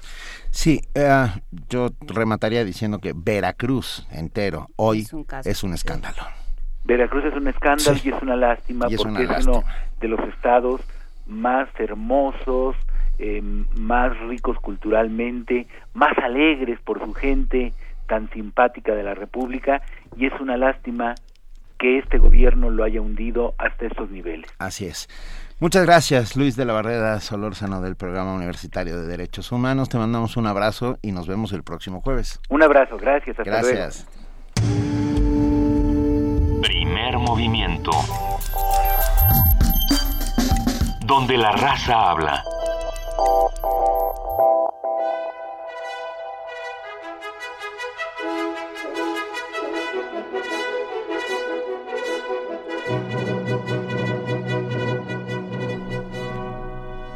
¿Quién viene ahí? Tamara Quiroz. ¿Es Tamara Quiroz? Hola Tamara. Buenos días, Tamara. Bienvenida. Hola, muy buen día. Hoy en Radio UNAM, por el 860 de AM, disfruten del radiodrama Los Inocentes de William Archibald, dirigida por Eduardo Ruiz Aviñón a las 6 de la tarde. Por la noche, no se pierdan el programa Conversación en Tiempo de Boleros a las 9. Y a las 11, como parte de la serie La llave, la clave, la nave, el ave del tiempo, hoy se transmite la cuarta y última parte de La sombra fuera del espacio de Howard Phillips Lovecraft. Por el 96.1 de FM tenemos Buffet Babel de 1 a 4 de la tarde y dentro de esta barra les invitamos a escuchar Eutanasia, la muerte que nos divide en punto de las 3.30. A las 5 disfruten Cuando vuelvas del olvido, radiodrama conmemorativo por los 40 años del golpe de Estado de Argentina, en Argentina. A las 8 de la noche tenemos jazz en Imposible 5200 kilómetros de jazz posible. Y por supuesto, no pueden perderse Resistencia Modulada a las 9 de la noche, porque hoy en el Modernísimo hablarán sobre Periscope en el espacio público. Visiten, a, a ti te interesa ese tema, Sí, seguramente. mucho, Sí, mucho. es todo un tema, sí. Así es. Visite nuestra página de internet www.radiounam.unam.mx para mayor información. Que tengan un excelente jueves. Muchas Gracias, gracias, Tamara. Tamara. Muchas gracias por Muy estar con nosotros. Y mañana ya es viernes. Mañana ya es viernes. Esta vamos- semana se fue muy rápido. Sí. Demasiado rápido. Bueno, hubo muchas cosas, ¿no? Hubo muchas cosas, ya mañana cerramos nuestra semana de amor, nuestra declaración de amor a la Ciudad de México.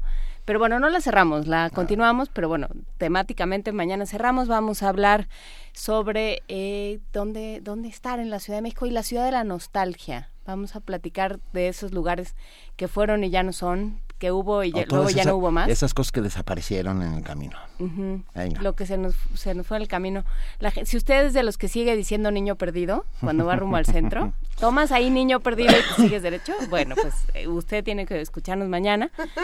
Vamos a hablar también de un asunto que sucedió y que nos toca, que sucedió en Australia, pero que nos toca de alguna manera, que es, están ciertas universidades peleando porque en lugar de, de decir eh, cambiar el término. En lugar de decir que llegó el capitán Cook y descubrió Australia, lo que están diciendo es, oiga, Australia ya estaba, ¿no? no descubrir qué, qué significa eso, ¿no? Digan conquistó y digan todo lo que nos quitaron, ¿no? Que eso es otra cosa. Y te- eh, también pelean con el término aborigen y hay una serie de cosas que hablan de que el discurso es, es, es importante, que por qué las palabras pesan y dicen tanto. Entonces hablaremos de ello mañana con, con alguien de análisis del discurso del Instituto de Filológicas y hablaremos de muchas otras cosas. Hartas. y de hartas lo- hoy no circula y de bueno, montones. Por, por lo pronto nosotros circulamos todos los días. De lunes a viernes. ¿El primer movimiento circula diario? El, pensamiento, circula, diario. Ah, qué belleza. Y bueno, y pero el pensamiento es imposible si no están ustedes ahí del otro lado junto con nosotros haciendo comunidad. Muchas gracias a todos los que hacen posible diariamente Primer Movimiento, producción, eh, coordinación de invitados, ingenieros en cabina, eh, redes sociales, información, servicio social, todos, todos, todos, gracias. Gracias a ti, Juana Inés de esa. Gracias a ustedes y a todos los que nos escuchan. Gracias, Luis Iglesias. Nos vamos a despedir, querido Benito Taibo, muchísimas gracias, con una canción que queremos dedicar a todos los que nos escuchan y a todos los que hacemos primer movimiento. Se trata de I Wear Your Ring, es de Cocteau Twins, esta banda escocesa que funda, o, empieza siendo eh, Dark Wave, pero funda un género fundamental para la música que es el Dream Pop. Y, y es importante esta canción porque además de que sale en 1990 y cambia mm, el panorama musical de manera fundamental, eh, es, es un himno del amor que vale la pena que escuchemos en días difíciles como estos. Venga, sigamos haciendo comunidad. Esto fue Primer Movimiento. El mundo desde la universidad.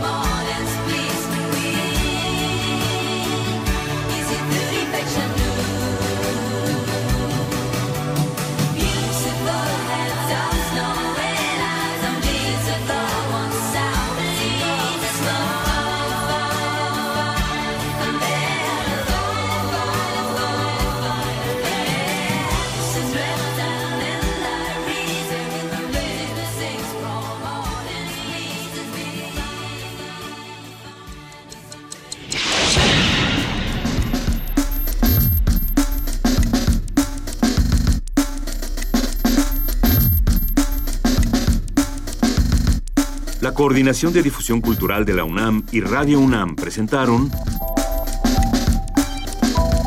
Primer Movimiento. El mundo desde la universidad.